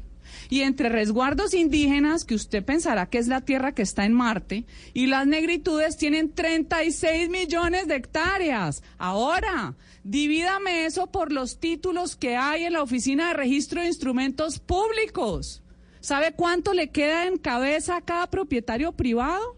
Nueve hectáreas. ¿Y sabe cuánto le queda a cada indígena del resguardo, a cada eh, afro de las negritudes? Tres mil. Entonces dígame dónde está la concentración. Pero como yo soy la mala, la terrateniente, con todos los adjetivos que quieran, entonces la realidad es esa. Doctora María Hay Fernanda territorios Cabal, colectivos creo de que- 100 mil hectáreas para le- 600 familias de negritud. 100 mil hectáreas, Creo doctor que- Pombo, que- 100 mil. creo que aquí- Vamos a pasar al segundo punto. Creo que Solamente aquí- le pero- doy ese datico pero, doctora para que María su Fernanda Cabal. de Gini chueco, usted le meta el territorio No, pues no se, colectivo pues no, se- no- se lo meto porque no hay que metérselo, pero le digo una cosa, aquí nadie le ha dicho usted terrateniente, ni le ha dicho que usted es la mana, la mala ni mucho menos. Creo que se la ha tra- tratado con todo el respeto y por supuesto la queremos aquí invitar siempre para que nos cuente sobre su proyecto. Me da pena, pero es que habíamos dicho que teníamos que hacer mitad y mitad porque ustedes, o usted principalmente, no quería tener una confrontación con el doctor Gerardo Vega y yo lo entendí perfectamente y por eso queríamos abrirle los micrófonos para que usted hablara del proyecto y explicara de qué se trataba. Pero por eso le- la tengo que despedir y yo creo que acá en la mesa tiene un representante, el doctor Pombo, que entiende a la perfección y explicó de qué se trata ese proyecto que usted presentó en el proyecto de la República. ¿Le parece? Pues no sé, con semejante regaño, creo que no le vuelvo a salir al aire. No, doctora Hago María Fernanda. mis videos de YouTube.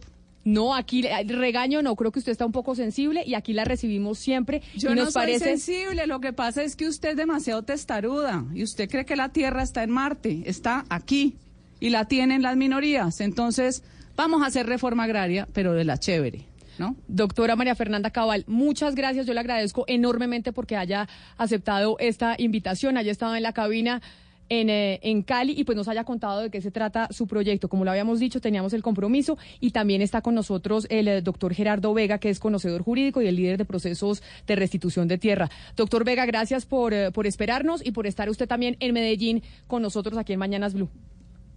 Muchas gracias a ustedes, muy amables. Yo quería empezar diciendo unos datos simplemente del tema de restitución, eh, pero quiero decir algo de la doctora María Fernanda Cabal, es que ella ha sido, ella representa a empresarios, bananeros, palmicultores y ganaderos porque le financian su campaña. La señora Rosalba Zapata tiene 20 procesos en las oficinas de restitución de tierras y en los juzgados y ella financia ese tipo de personas en la región de Urabá. Eso lo pueden encontrar claro en el Consejo Nacional Electoral de quiénes son, quiénes han financiado sus campañas y por qué protege esos intereses. En segundo lugar, quería decir lo siguiente. En Colombia son 6.500.000 hectáreas las que fueron despojadas u obligadas a abandonar. De esas 6.500.000 hectáreas, en este periodo únicamente se han restituido 315.000 hectáreas. No es más lo que se ha restituido. No llega al 6%.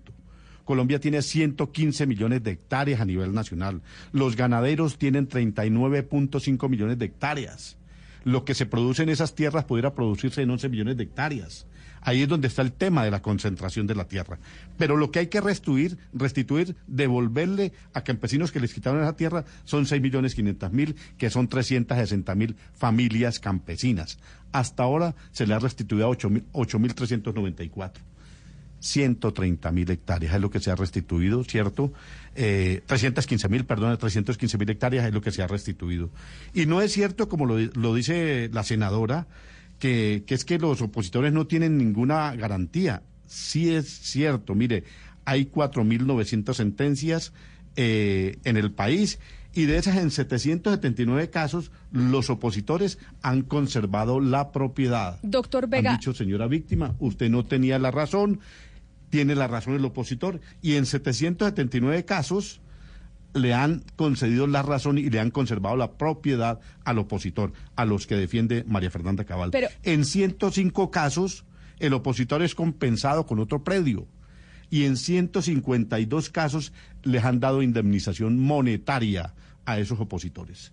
Pero este Entonces proyecto... no es cierto que no hayan garantías, hay garantías. Pero por eso, por Lo eso permítame le pregunto. reformar Es- permítame le ¿Aló? pregunto, lo que ella pretende reformar el proyecto de ley de la senadora María Fernanda Cabal que nos estaba explicando aquí en esta primera media hora de programa, según ustedes, usted que ha sido precisamente líder del- de procesos de restitución de tierra, ¿qué afección y qué daño le hace a la ley? ¿Cuál es el cambio que ustedes consideran es negativo de lo que presenta la senadora? En derecho, lo que ella pretende afectar es actuar con lealtad, quitar lealtad. ¿Eso qué significa? Primero, que es eh, primero que es quitar la buena fe exenta de culpa, invertir la carga de la prueba. Eh, esos son los dos temas fundamentales que ella pretende que se quite de la ley. ¿Qué es eso? Actuar de buena fe exenta de culpa. Para poner el ejemplo básico, es que una persona que compra un celular en la calle, en la calle por 100 mil pesos, cuando cuesta 3 millones 500 mil, eh, 3 millones 500 mil ese celular, un celular de alta gama, y lo compran en 100 mil en la calle, pues de hecho sabes que atrás ocurrió un robo o que a alguien le causaron un daño, lo violentaron, lo, lo chuzaron, lo amenazaron, le quitaron el reloj, y tú lo compras por 100 mil pesos, pues sabes que eso ocurrió atrás. Eso pasaba con las tierras. Entonces tenemos el caso del ex magistrado Pretel, de la Corte Constitucional que compraba tierras en 90 mil pesos en la región de Urabá. Eso no es actuar de buena fe. Doctor Allí Vega, no buena- discúlpeme, eso es es lo que- que ella pretende quitar. Es que yo creo ley. que aquí tenemos que ser un poco más precisos en, en explicarle a los oyentes en los métodos de despojo, cómo se despoja para que la gente entienda cuál es, cuál es la forma en que se hacen los despojos en, en los territorios. Bueno, lo hicieron firmando poderes en blanco, amenazando. También existió la forma de que iban, iban los paramilitares matando, iban los notarios legalizando e iban los inversionistas comprando. Esas son las tres frases clásicas. O vende usted o vende la viuda. En esos territorios pasó eso, en esas regiones pasó eso.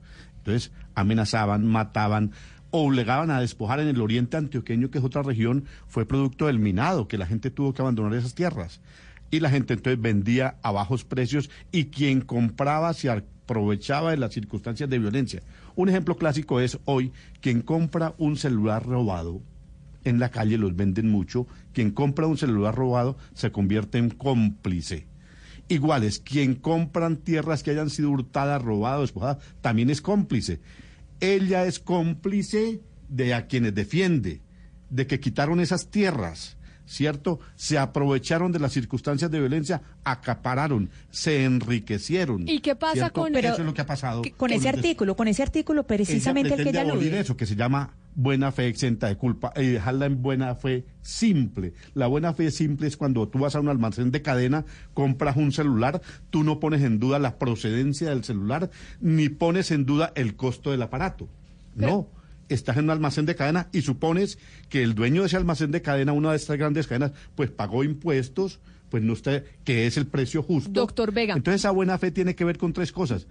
Que quien compra sepa que es el precio justo. Sabe que quien vende es el verdadero propietario y además sabe que no hay hechos de violencia atrás que obligan a vender. Pero, doctor Eso Vega. Es la buena fe exenta de culpa. Lo que Sí, decía ahora sí. la, la- la senadora María Fernanda Cabal, yo entendiendo un poco la intención de su proyecto, decía la senadora que hay también en esos procesos de restitución muchos campesinos que eran tenedores de la tierra y que se les ha quitado esa tierra por otro par campesino también y que han existido muchas injusticias y según ella, porque usted la escuchó, dijo la senadora, acá los mayores despojadores de tierras han sido precisamente también este mismo, este mismo proyecto. ¿Qué responder a eso? ¿Qué responder frente a ese campesino No, que obtuvo mira. también esa tierra y que llega otro reclamante y lo quiere sacar de ahí? Nosotros hemos leído todas las sentencias de restitución, son cerca de 5 mil. Y allí el 94% en nuestra información los jueces han declarado que son de buena fe exenta de culpa esos campesinos. En un 6% han dicho, señores, ustedes no son víctimas a los reclamantes, en un 6%. Y no necesariamente porque no hayan sido víctimas, pueden haber sido víctimas de otro delito. O no pudieron comprobar, no pudieron probar en el proceso judicial su relación con el predio. No tuvieron escrituras, no tuvieron documentación, no hubo testigos, ¿cierto? O fueron víctimas que fueron causadas antes de 1991. Entonces, allí, los jueces, a alguien tenemos que atenernos y nos atenemos a las sentencias, que es los que han resuelto. Alguien tiene que definir esta situación, son los jueces. En esas cinco mil sentencias, el 94% le han dado los jueces la razón a las víctimas reclamantes. Pero- en un 6% han dicho, señores, ustedes no son víctimas por lo menos de despojo. Entonces no es cierta la afirmación de la, de la senadora María Fernanda Cabal. Ella busca temas como el de la ANUC, la Asociación Nacional de Usuarios Campesinos, en Sucre, en Cincelejo, que fueron, son personas que necesitan tierra, ocuparon esos sitios. ¿Cierto? Pero- pero, o los que despojaron realmente ponen a unos segundos ocupantes. Los gerentes de las compañías, ni los empresarios, ni los grandes propietarios están ahí. Ponen un, un viviente, le llaman un mayordomo o un trabajador. Esa gente son es trabajadores de Bueno. ellos. O son segundos, segundos ocupantes, gente que fue desplazada, se va a otra parte, pero ya la Corte, a través de una sentencia, resolvió ese tema. Claro. A esas personas también tienen que atenderlas, hay que atenderlas, pero no puede ser sobre la base de quitarle la restitución a la verdadera víctima, a la primera víctima. Pero ¿cómo hacer? Porque le digo desde el punto de vista jurídico que el ejemplo del celular no es feliz, porque en el celular se presume la razonabilidad del agente económico y hablo palabras de la propia Superintendencia de Industria y Comercio. En cambio, la razonabilidad de que usted habla en el agro colombiano con un nivel de analfabetismo alto, con un nivel de ignorancia en materias jurídicas enorme, pues a mí me parece que no se compadece con la realidad. Y se lo digo por qué.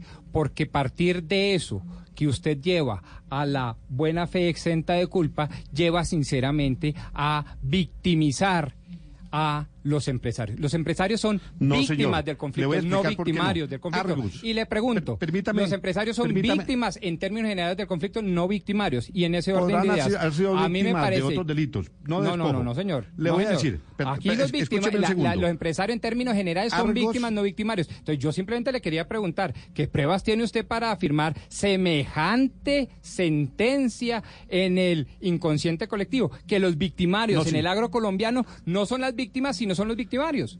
No, no, señor, mire, le voy a decir lo siguiente. Argos tiene 13 sentencias en contra. Argos, una multinacional, Argos. 13 sentencias, no lo digo yo, lo dicen las sentencias. Y las sentencias dice que crearon un entramado jurídico para ocultar la verdad. Crearon otras empresas, filiales, y crear- lo dicen las sentencias, no nosotros, ¿cierto? Y Argos es una empresa lo suficientemente grande para saber qué estaba ocurriendo en Montes de María. No vengan a decir que los abogados de Argos, que los gerentes de Argos no sabían qué ocurría en Montes de María. Pues había desplazamiento, hay 52 masacres registradas en ese periodo. Yo no estoy diciendo tampoco que Argos mandó a asesinar, ni a desplazar, ni a hacer masacres. Lo que estoy diciendo es que se aprovecharon de las circunstancias de violencia para acumular, para enriquecerse, para crecer su patrimonio. En algunos casos los jueces han compulsado copias a Argos para que la justicia penal los investigue en dos casos de las 12 sentencias. En otros han dicho, ustedes son compradores de buena fe, simple.